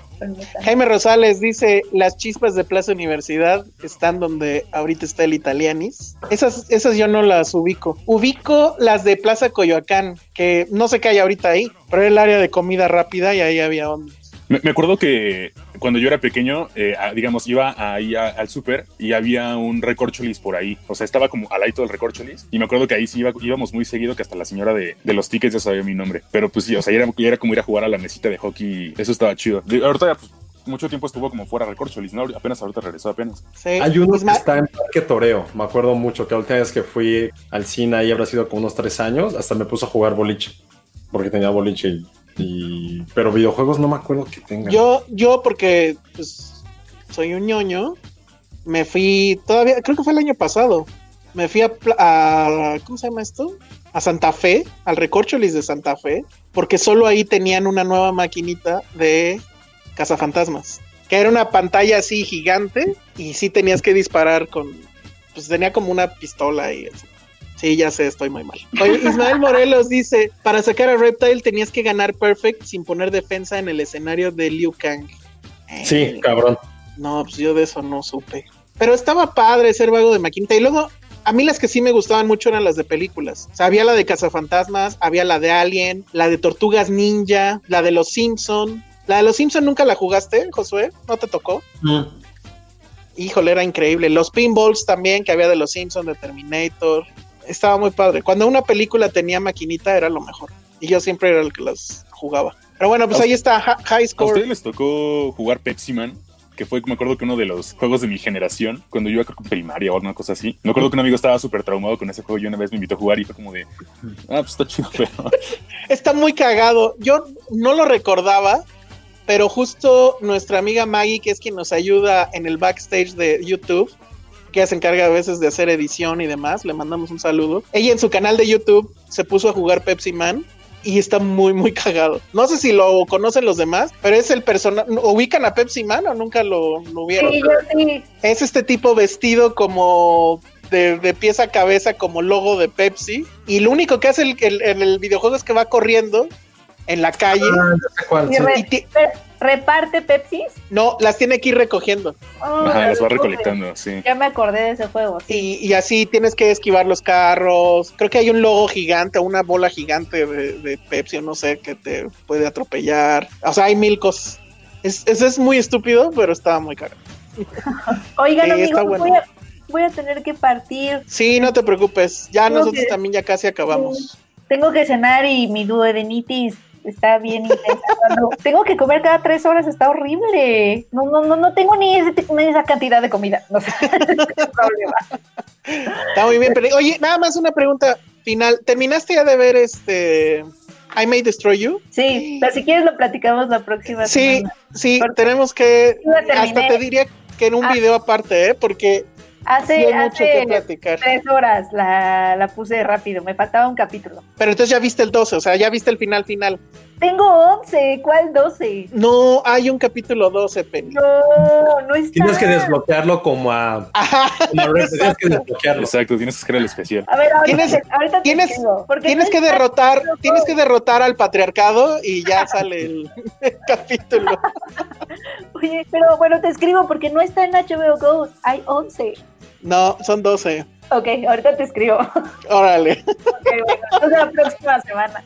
Va, va, va. Sí, lo hacemos la próxima semana. Gracias, amigos. Bye, Bye. bye. Bueno, ya se fue Penny. Ahora se fue Penny, podemos seguir hablando de qué haríamos en la estética, dónde ir, dónde ir. Estética Filmsteria. Oigan, no estaría ¿Te- mal eso, ¿eh? ¿Te pondrías rayitos. Alan? Yo no sé ni qué son esos, pero bueno. Oigan, nos quedan dos cosas por hablar, pero no sé si sí vamos a hablar de ellas o no. Pues sí, ya tienes Este, internet. Ya tengo internet, pues sí, pero no sé si hablemos de Macabro o mejor hablamos del curso que vamos a dar, Josué. Pues de las dos. Pues si quieren el curso al final, ¿no? sí nos estuvieron preguntando de, de Macabro, sobre todo cuando Penny sacó lo de. Espérame, deme un segundo porque Patterson está comiendo ese dinero. Se está comiendo la, la quincena de Josué. Que by the way, las- la, Josué la deja así, ¿no? No, es que compré algo, me dejaron cambio y lo puse en una mesita y está ahí saltando. Está bien. Este, no, Entonces, a ver, nos- preguntaron mucho durante, cuando estaba preguntando Penny, hablando Penny del corto que vio en Filmi Latino. Evidentemente Macabro, que es uno de los festivales de, de cine más importantes que hay, que hay en México, se va a poder ver a partir de, bueno, ya esta semana hasta, el- hasta el fin en, en Filmi Latino, todo va a ser gratis. Creo que lo mejor que nos pudo pasar en esta pandemia, no, no, no quiero que, lo quoteen porque se ha habido muchas cosas malas, pero de lo único decente que ha pasado durante esta pandemia es ya la parte de todos los festivales que a lo mejor no podíamos acudir por tiempo porque esta ciudad es un caos y más en esta época llena de lluvias, es que todo Ujú. puede hacer a través de digital. Por ejemplo, eh, Filmsteria va a estar en el Festival de Toronto, no Torrento, en Toronto. Ya es un hecho que vamos a estar por, ni siquiera por allá, sino vamos a poder ver las películas. Oye, pero pausa sobre eso, paréntesis sobre eso. ¿Qué? ¿Ya tienes tu VPN? No, pero va a ser, ya lo revisé todos a nivel mundial. O sea, no hay ninguna bronca. Mm, yo lo revisé hoy y en el FAQ dice que está geo-targeteado. Sí, pero todo eh, está targeteado del países donde no, no se pueden ver. Ya lo revisé.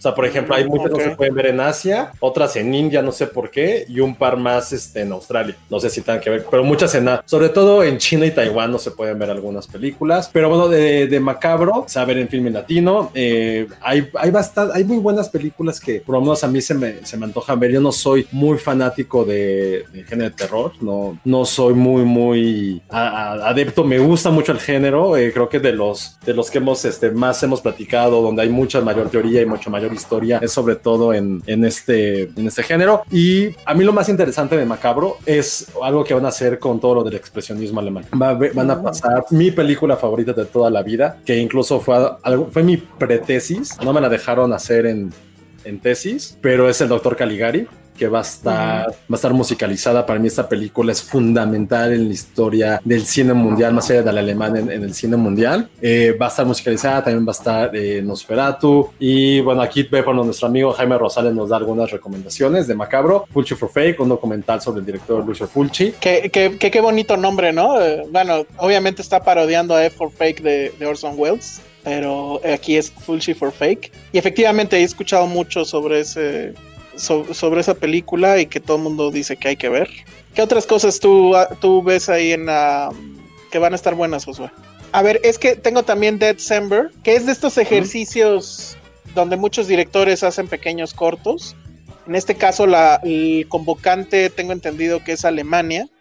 Y hay pues de todo, o sea, son como, estoy contando aquí fácil 15 directores. Y entre ellos pues está México con Isaac Svan, eh, que de hecho él, sus cortos a veces me gustan más que sus largometrajes. Entonces bueno, esa también creo que, creo que ah, son 24, 24 directores. Bueno, entonces a ver eso qué tal. ¿Qué otra por aquí?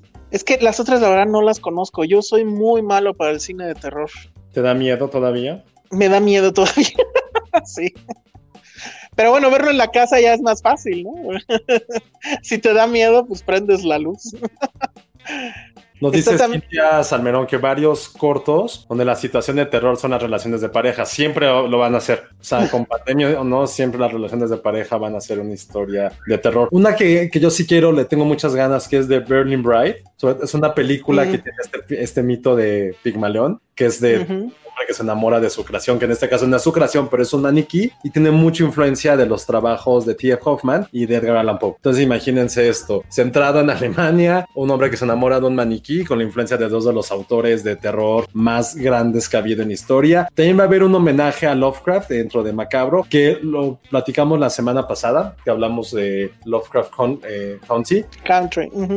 Es County o Country, ya ni me acuerdo. Es country, ¿no? Country. Entonces, eh, bueno, ya hablamos de eso, también un, un homenaje especial a, su trabajo en, el cine. Hay una película mexicana porque lo que hace Macabro es que tiene sección de películas de terror iberoamericanas y unas a nivel mundial que son generalmente estrenos. Hay una mexicana que yo no la había no la había eh, escuchado porque es un plano secuencia y que se llama Rendezvous. Que Órale. voy a, leer la, voy a leer la sinopsis. Es thriller mexicano hecho en un solo plano secuencia. Lily está emocionada por su cita, está enamorada y nerviosa. Cuando finalmente se encuentra con Eduardo, no se decepciona, es un caballero guapo, pero hay una sola cosa que no le gusta, él le mintió, pero no sabe qué. Entonces, que sea una película en plano secuencia mexicana, thriller, se me hace un experimento a priori bastante interesante. Entonces, creo que también por ahí puede haber algo, algo bueno. Y hay una película argentina que se llama Tóxico, que está hecha durante una pandemia. O sea, está ambientada Ah, súper bien. Y saben de mis actrices favoritas argentinas que es Jamine Stewart. Entonces, esa es otra recomendación. Digo, son dos cosas muy personales que, digo, no las hemos podido ver, pero que a mí por lo menos sí ya estoy ahí como enganchado con filming para poder verlas en esta, en esta semana. Y evidentemente, si no han visto el Doctor Caligari o Nosferatu, please dense ese, o sea, hora y media, porque son películas muy, muy cortas. Háganlo, en serio, sí son películas que por lo menos a mí, Doctor Caligari, sí cambió mi perspectiva para siempre de lo que es el cine. O sea, vean toda la ambientación, todo lo que se hizo a un nivel visual, el maquillaje. También eh, él está maquillado, el son, bueno, el personaje de Cesare también tiene mucho maquillaje. Tiene demasiado en sus ojos, entonces también puede ser como hay un antecesor interesante de, de Robert Pattinson, pero sí, sea lo que sea, lo que tengan que hacer este fin de semana, por favor, vean el Doctor Caligari. También veo que está aquí listada, que supongo que va, o sea, no sé si va a ser una cuestión especial o, o dónde se va a ver, si también se va a ver en Filming Latino, y a ver si Jaime nos dice. Este, el clásico, el esqueleto de la señora Morales. Ese va a estar en tele, ese creo que sale en el 22, ¿eh? En ese sale en televisión. Ah, mira, esa sale en televisión. También, si no la han visto, creo que ese sí es un clásico de- de- del cine mexicano de, de horror, de, las pocas piezas que son como que por ejemplo, así- consideradas mundialmente eh, irrelevantes.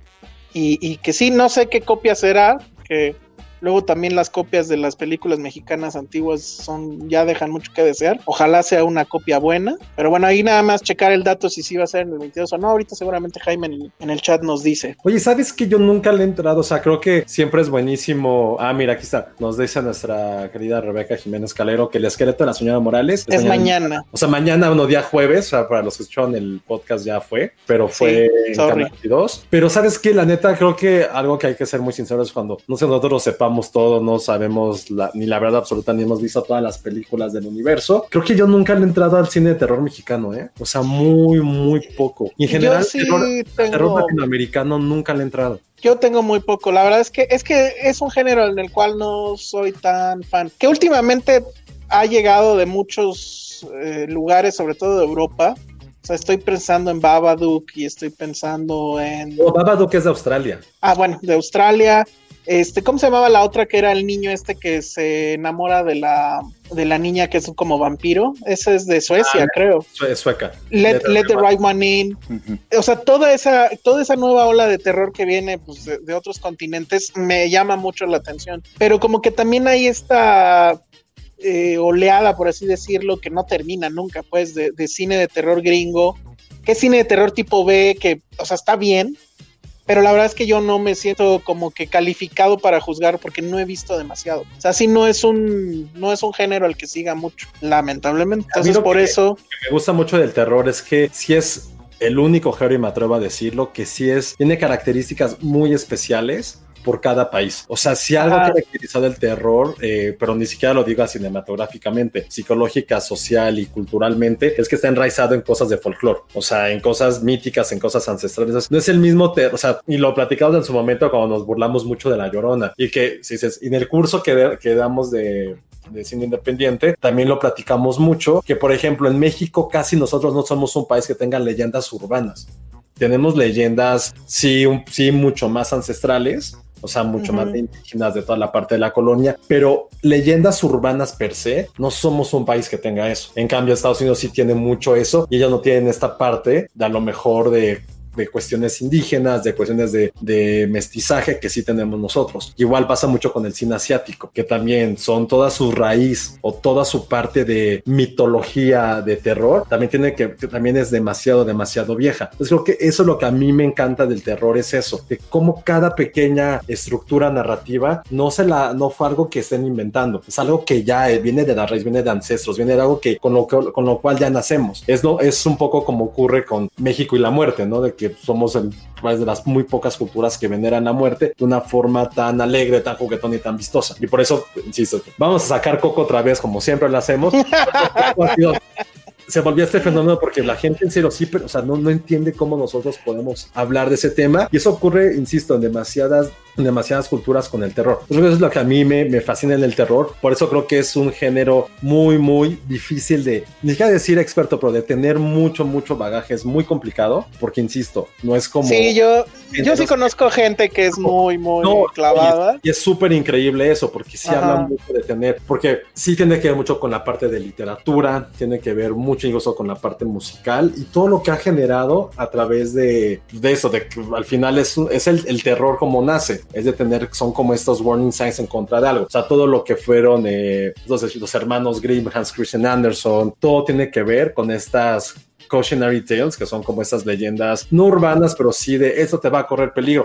O sea, vaya, si lo vemos hasta de una forma ya un poco hasta ni siquiera cínica, sino muy, muy objetiva, un poco hasta la Biblia tiene sus cosas de terror que dices, güey, qué pedo tiene muchos. O sea, tiene demasiado. O sea, neta, si lo ves de una forma, el pinche diluvio es una historia de terror, es un apocalipsis que cual es como, ay, bueno, es que cayó una gran lluvia. Güey, no mames, es una historia de terror que se ha normalizado porque puta, porque está en la Biblia. Pero eso ya es algo mucho más occidental. Pero a mí el, el terror justamente por eso me gusta mucho. A, mí que en lo particular, insisto, me gustan mucho las leyendas urbanas y que me, que en su momento leía y leía sobre ellas y quedé traumado por muchas cosas. Eh, por eso me, me, gusta mucho el cine independiente de terror porque sí hablaba directamente de esto. El, cine, el cine independiente de terror es muy interesante. A mí me gusta el terror cuando va ligado, y bueno, alguien diría que todas van ligadas, puede ser, pero cuando va ligado a cuestiones sociales, o sea, Romero con su película de zombies, pues estaba hablando de alineación, ¿no? De la, alineación del ser humano.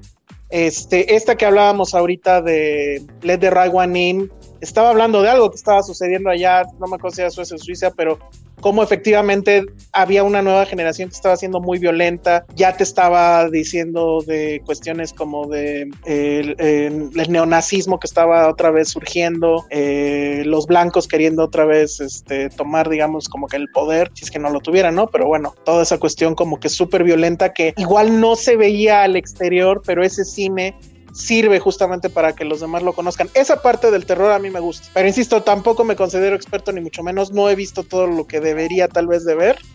Y, y bueno, pero para eso justamente está Macabro. Y ahorita Jaime nos está diciendo de Nosferatu, que va a pasar el viernes 28 a las 10 de la noche en TV UNAM. Yo igual nada más quiero comentar que en su canal de YouTube están subiendo algunas mesas de diálogos y debates y todo eso. Entonces, igual si no alcanzan ustedes a, entrar, pues a lo mejor se pueden dar una vuelta por ahí y ahí pues van a encontrar. De hecho, estoy justo viendo y hay como cuatro o cinco. Entonces, pues igual si se quieren dar una vuelta por ahí. ¿Hay, por ahí una de, de, de expresionismo?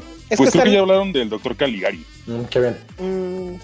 el expresionismo sí es súper fascinante. O sea, a nivel histórico es es muy, muy fuerte todo lo que ocurrió. O sea, después de la Primera Guerra Mundial, que neta Alemania está hecha una mierda, que todo el mundo nos culpó por la guerra, había recesión, todo el mundo, toda esa generación que perdió la guerra y sus hijos que tenían un resentimiento hacia, pues hacia mucha parte de Europa del Occidente y Estados Unidos, y como el expresionismo, pues pudo, más bien fue como que canalizó toda este, pues toda este dolor que tenían. Y el doctor Caligari, no lo, o sea, me acuerdo mucho que cuando investigué, investigué sobre esa película, decían que era como la analogía perfecta al nazismo. Porque para los que no la han visto, no sé spoiler, se supone que hay un, el doctor Caligari tiene un monstruo y hace que comete crímenes. O sea, una analogía de lo que estaba haciendo eh, el nazismo era ocupar a los soldados o el advenimiento de los soldados a cometer crímenes sin que nadie les preguntara nada, que eran como zombies. Entonces hacían como esa analogía. Después se me hace muy interesante esa película y en general todo lo que pasó con el expresionismo, que ojo para todos los que recordamos la prepa, que fue esta parte de los sismos de los años 20, donde surgieron todos estos movimientos artísticos. Pero sí, Caligari sí es. Sí, véanla, porfa, porfa, porfa. tengo, creo que lo único que tengo que conservo con mucho amor sí fue un póster que compré en Alemania del doctor Caligari. Entonces. Ahí lo tienes ahí en tu casa. Muy bien, bueno, pues eh, entonces ahí está macabro.mx si quieren checar la cartelera, eh, la programación y su canal en YouTube es Macabro por si quieren ver estas mesas de análisis y de diálogo después de las, de las películas. Bueno, y ya nos queda bien poquito tiempo. Siempre intentamos que no se lleve tanto el podcast y siempre terminamos casi dos horas. Pero antes no nos podemos ir sin hablarles de nuestro curso sobre cine independiente que vamos a dar Josué y yo. ¿Cuándo, Josué? El 4, ¿no? 4 y 5 y 11 y 12 de septiembre. Tenemos ahí el flyer. El flyer no tiene la, no pusimos la fecha porque sabíamos que ser en septiembre, pero bueno, es, es 4 y 5, 11 y 12 de septiembre, dos fines de semana, 4 horas al día. Y hubo mucha gente que nos dijo, es que el viernes se me complica. Lo pensamos, pero al mismo tiempo dijimos, creo que se les puede complicar más el domingo. Entonces justo por eso lo hicimos viernes y sábado durante dos semanas. Va a estar dividido, eh, las, el primer fin de semana es el inicio del, del cine independiente y al decir independiente nos referimos desde que estaba Edison, entonces desde los años, desde finales del siglo XIX hasta alrededor de los años 50, lo vamos a, nos vamos a ir por décadas. Luego los 60, que es como esta parte donde nació el New Hollywood y la década más importante para el cine en Estados Unidos, porque a partir de eso, o sea, en los 70, toda esta oleada de los grandes directores que todos conocemos, Francis Ford Coppola, Scorsese, Brian De Palma, Terrence Malick, todos ellos. Luego vamos a los 80, que es la década un poco más de hueva, pero al mismo tiempo es más interesante porque fue cuando surgió todo el concepto de los blockbusters. Entonces, al tener estas grandes maquinarias de dinero, ¿qué estaba pasando con la gente que estaba surgiendo y queriendo hacer cine por sí sola, ¿no? Y ya los 90, que es la época en que creo que todos hemos crecido, con Paul Thomas Anderson, con Wes Anderson, con Quentin Tarantino, con Sofía Coppola, y ya al final, y finalizamos con el siglo XXI, que en sí no es que el cine independiente se haya vuelto como un género en sí, pero ya es considerado. Casi. O sea, ves una, ves una película con cierta estética y ya lo reconoces como cine independiente. Entonces vamos a hablar de género mumblecore y también algunos cineastas y cine que ya es mucho más asequible y que vamos a, revisar. Lo único que tenemos como gran, gran pendiente es ver qué películas eh, están en Netflix para dejarlas, no como tarea en sí, pero sí para que podamos tener como otro tipo de... No, sí, les vamos a dejar tarea y los vamos a calificar. No, no es cierto. Ahí está. Entonces, nada más estamos... Oye, tu este, a mí me preguntaban, el otro día me preguntaban, pensaban que era en vivo. Obviamente no. Va a ser en Zoom, o bueno, no sé si en Meet, pero bueno, va a ser virtual. Entonces, este, pues no tengan, o sea, no se preocupen por el tema de la sana distancia, ni mucho menos. Va a ser en esta misma pantalla donde ustedes nos están viendo. Y tenemos, bueno, y también nos habían dicho de la posibilidad de dar becas. Tenemos chance de dar una. ¿Y cómo le vamos a hacer? ¿A qué hora va a empezar el curso? Pregunta Aniux Carly. Es a las 4, ¿no? 4 a 8 los 4 días. Sí, Así es. Lo que pasa es que son, sí es mucho el material. O sea, sí queremos dar este breaks. Y también por eso quisimos que el domingo pues quedara libre para que pues descansáramos todos, ¿no? Entonces sé que, y sí, efectivamente mucha gente nos ha dicho que por el horario Godín el viernes se va a complicar, pero pues era unas por otras. Entonces, lo que les quería comentar es, sí vamos a dar una beca y pongan mucha atención porque ahorita les voy a decir cómo va a ser esto. Lo que necesitamos hacer es, bueno, sí vamos a aplicar la chacala, lo siento. Tienen que estar suscritos al canal de YouTube de Filmsteria, tienen que estar tienen que ser followers de Twitter, tienen que ser followers de Instagram y tienen, bueno, el de, el de TikTok se los dejo op- optativo porque creo que no todo el mundo está en TikTok, creo, pero por lo menos sí tienen que seguirnos en, en- en YouTube, sí tienen que seguirnos en Instagram y sí tienen que seguirnos en Twitter. Y lo que tienen que hacer es que acabando este video, o más bien en el momento en que este video, esta transmisión se pueda ver en el canal, necesitan dejarnos un comentario. Nos pueden dejar por qué quieren ir al curso, qué es lo que les interesa, qué quieren ver, etcétera. pueden dejar un comentario, pueden dejar dos, pueden dejar los que quieran, porque al final todos vamos a ponerlos, digamos, en una como tómbola virtual, onda Chabelo, y vamos a sacar uno. Y ese es el que va a ganar. Yo creo que lo damos eh, o lo anunciamos al ganador el miércoles que entra, ¿no? En la, en la sí, transmisión la en vivo. semana estaría bien. Y si nos están escuchando en Spotify o en iTunes y dicen, ay, los de que escucharon el miércoles tienen más chance, en realidad no, porque va a ser al azar. Entonces, este, ustedes también, si nos están escuchando en Spotify o en iTunes, métanse a nuestro canal de YouTube, suscríbanse y dejen sus comentarios. Y bueno, va a ser exactamente la misma probabilidad de quienes los, lo hayan escuchado el, en, en vivo el día de hoy, miércoles. Entonces, bueno, pues ahí está. Esa es la, la- esas son las bases. El curso, vuelvo a repetir, inicia el 4 de septiembre. Son cuatro sesiones, es lunes y sábado, 4, 5 y 11 y 12. No, son Y- jueves y sábado, viernes y sábado. Viernes y sábado, perdón. Y al final me parece que sí, eh, no sé si tienen ahí un reconocimiento Sí, va a por haber parte del va a haber- festival. Sí, va a haber un diploma de parte del festival. Así es. Esto a- eh, al final es organizado, auspiciado por el Festival Internacional de Cine de Morelia y pues estamos nosotros como Filmsteria y dónde ir. Entonces, bueno, pues ahí está. Va bien a este curso, ya estamos viendo ya hacer algo mucho más formal, de tener ya cursos, no sé si mensual, pero por lo menos bimestralmente, ya estamos viendo esa posibilidad. Porque también sí, créanos que sí es es súper laborioso hacer esto. Y la neta sí lo hacemos con, con amor, pero sí es un poco laborioso. Y vamos, y estamos viendo ese tema todavía. De cualquier forma, Sí. toda la información está en Filmsteria, entonces en el sitio, entonces igual se pueden dar una vuelta por ahí. Lo vamos a estar posteando pues hasta que empiece el curso, así que pues, tampoco se preocupen por eso. Sí, y lo de la beca tienes que aguantar porque sí, ya evidentemente hay un cupo limitado por toda la parte de señal y porque también el chiste es que podamos platicarlo entre todos, compartir comentarios, dudas. Entonces sí está un poco, o sea, sí hay como un cupo limitado de, de la gente que va a estar en, en el curso. Está increíble que Carlos dice que estamos repartiendo becas como del toro. Efectivamente, yo puedo ser del toro. estoy dando beca. Entonces, bueno, pues ahí está. Acabando, no se valen los comentarios de ahorita, porque de hecho esos comentarios al final en el video ya publicado no aparecen. Tienen que esperarse a que este video salga publicado, que pues ya mañana seguramente ya está. Y ahí dejan sus comentarios. De todas maneras, igual vamos a estar repitiendo la mecánica por las redes sociales. Y pues ojalá se participen.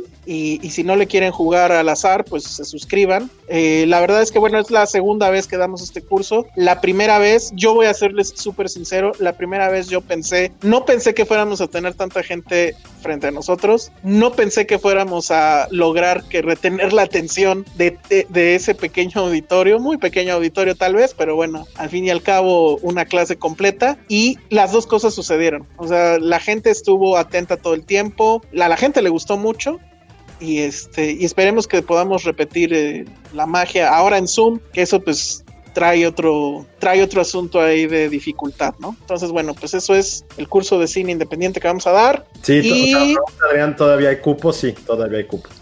todavía hay cupo perfecto ¿Hasta cuándo pueden Eh, comprar la entrada? Están preguntando. Taco de lechuga. Eh, voy a preguntarle yo al Festival de Morelia cómo vamos, pero yo no, la neta, la neta, yo creo que lunes o martes, ya máximo. Ah o sea que si no lo hicieron ya si no se ganan la beca ya no lo lograron. Habrá que ver no Digo, eh, o sea, nada más estoy haciendo cálculos, pero mañana pregunto y lo comentamos. sí hay, hay que checarlo y lo, y lo ponemos en redes porque creo que sí es un dato importante Y, y la verdad, Sí, también se revisando, o sea, platicando con el equipo de Morelia, estuvimos revisando lo del, lo del precio y sí está súper, súper, súper, súper barato. O sea, hay otros que por menos horas están como en dos, en dos mil. sí sí sí Y porque todo es por Morelia y por dónde ir, entonces está como, por ahí está La medio. cineteca, ¿no? No, no he visto la cineteca. No, me, me pasaron ese dato, pero No sí está súper barato. Muy bien, bueno, pues ahí estuvo y pues vámonos, a menos que tengamos otros anuncios parroquiales, pero pues creo que no, excepto los de siempre, que muchas gracias por escucharnos, si nos están escuchando en Spotify o en iTunes, sobre todo en iTunes, califíquenos, denos estrellitas, eso nos ayuda, si nos están eh, viendo y escuchando por el canal de YouTube, suscríbanse, denos like y bueno, ahora van a dejar comentarios, ¿verdad? Pero siempre, de todas maneras, dejen sus comentarios. Si ustedes no están en el canal de YouTube, pues deberían. Nos ayuda mucho si al menos se suscriban, aunque nos sigan escuchando por otras vías. También estamos en Facebook, en Instagram y en TikTok, donde seguimos haciendo unboxing de todo lo que encontramos en nuestros libreros. Y bueno, pues eso fue la edición 222 de Filmsteria y nosotros fuimos redes sociales. Adrián, digo, ah, es que estoy leyendo aquí que está Adrián, Alan, Arroba Alan Tres Pelos. Josué, Eh, arroba Josué Corro. ok, y yo soy El Salón Rojo. Nos escuchamos la próxima. Bye.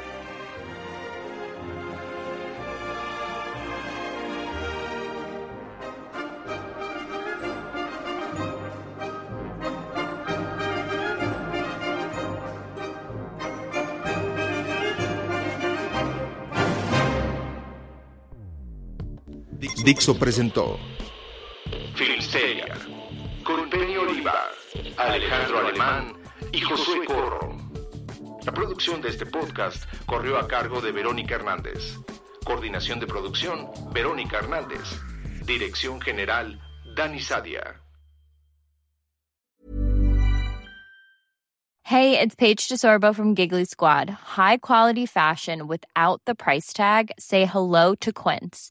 I'm snagging high-end essentials like cozy cashmere sweaters, sleek leather jackets, fine jewelry, and so much more. With Quince being 50 to 80% less than similar brands. And they partner with factories that prioritize safe, ethical, and responsible manufacturing. I love that. Luxury quality within reach. Go to quince.com slash style to get free shipping and 365 day returns on your next order. Quince.com slash style.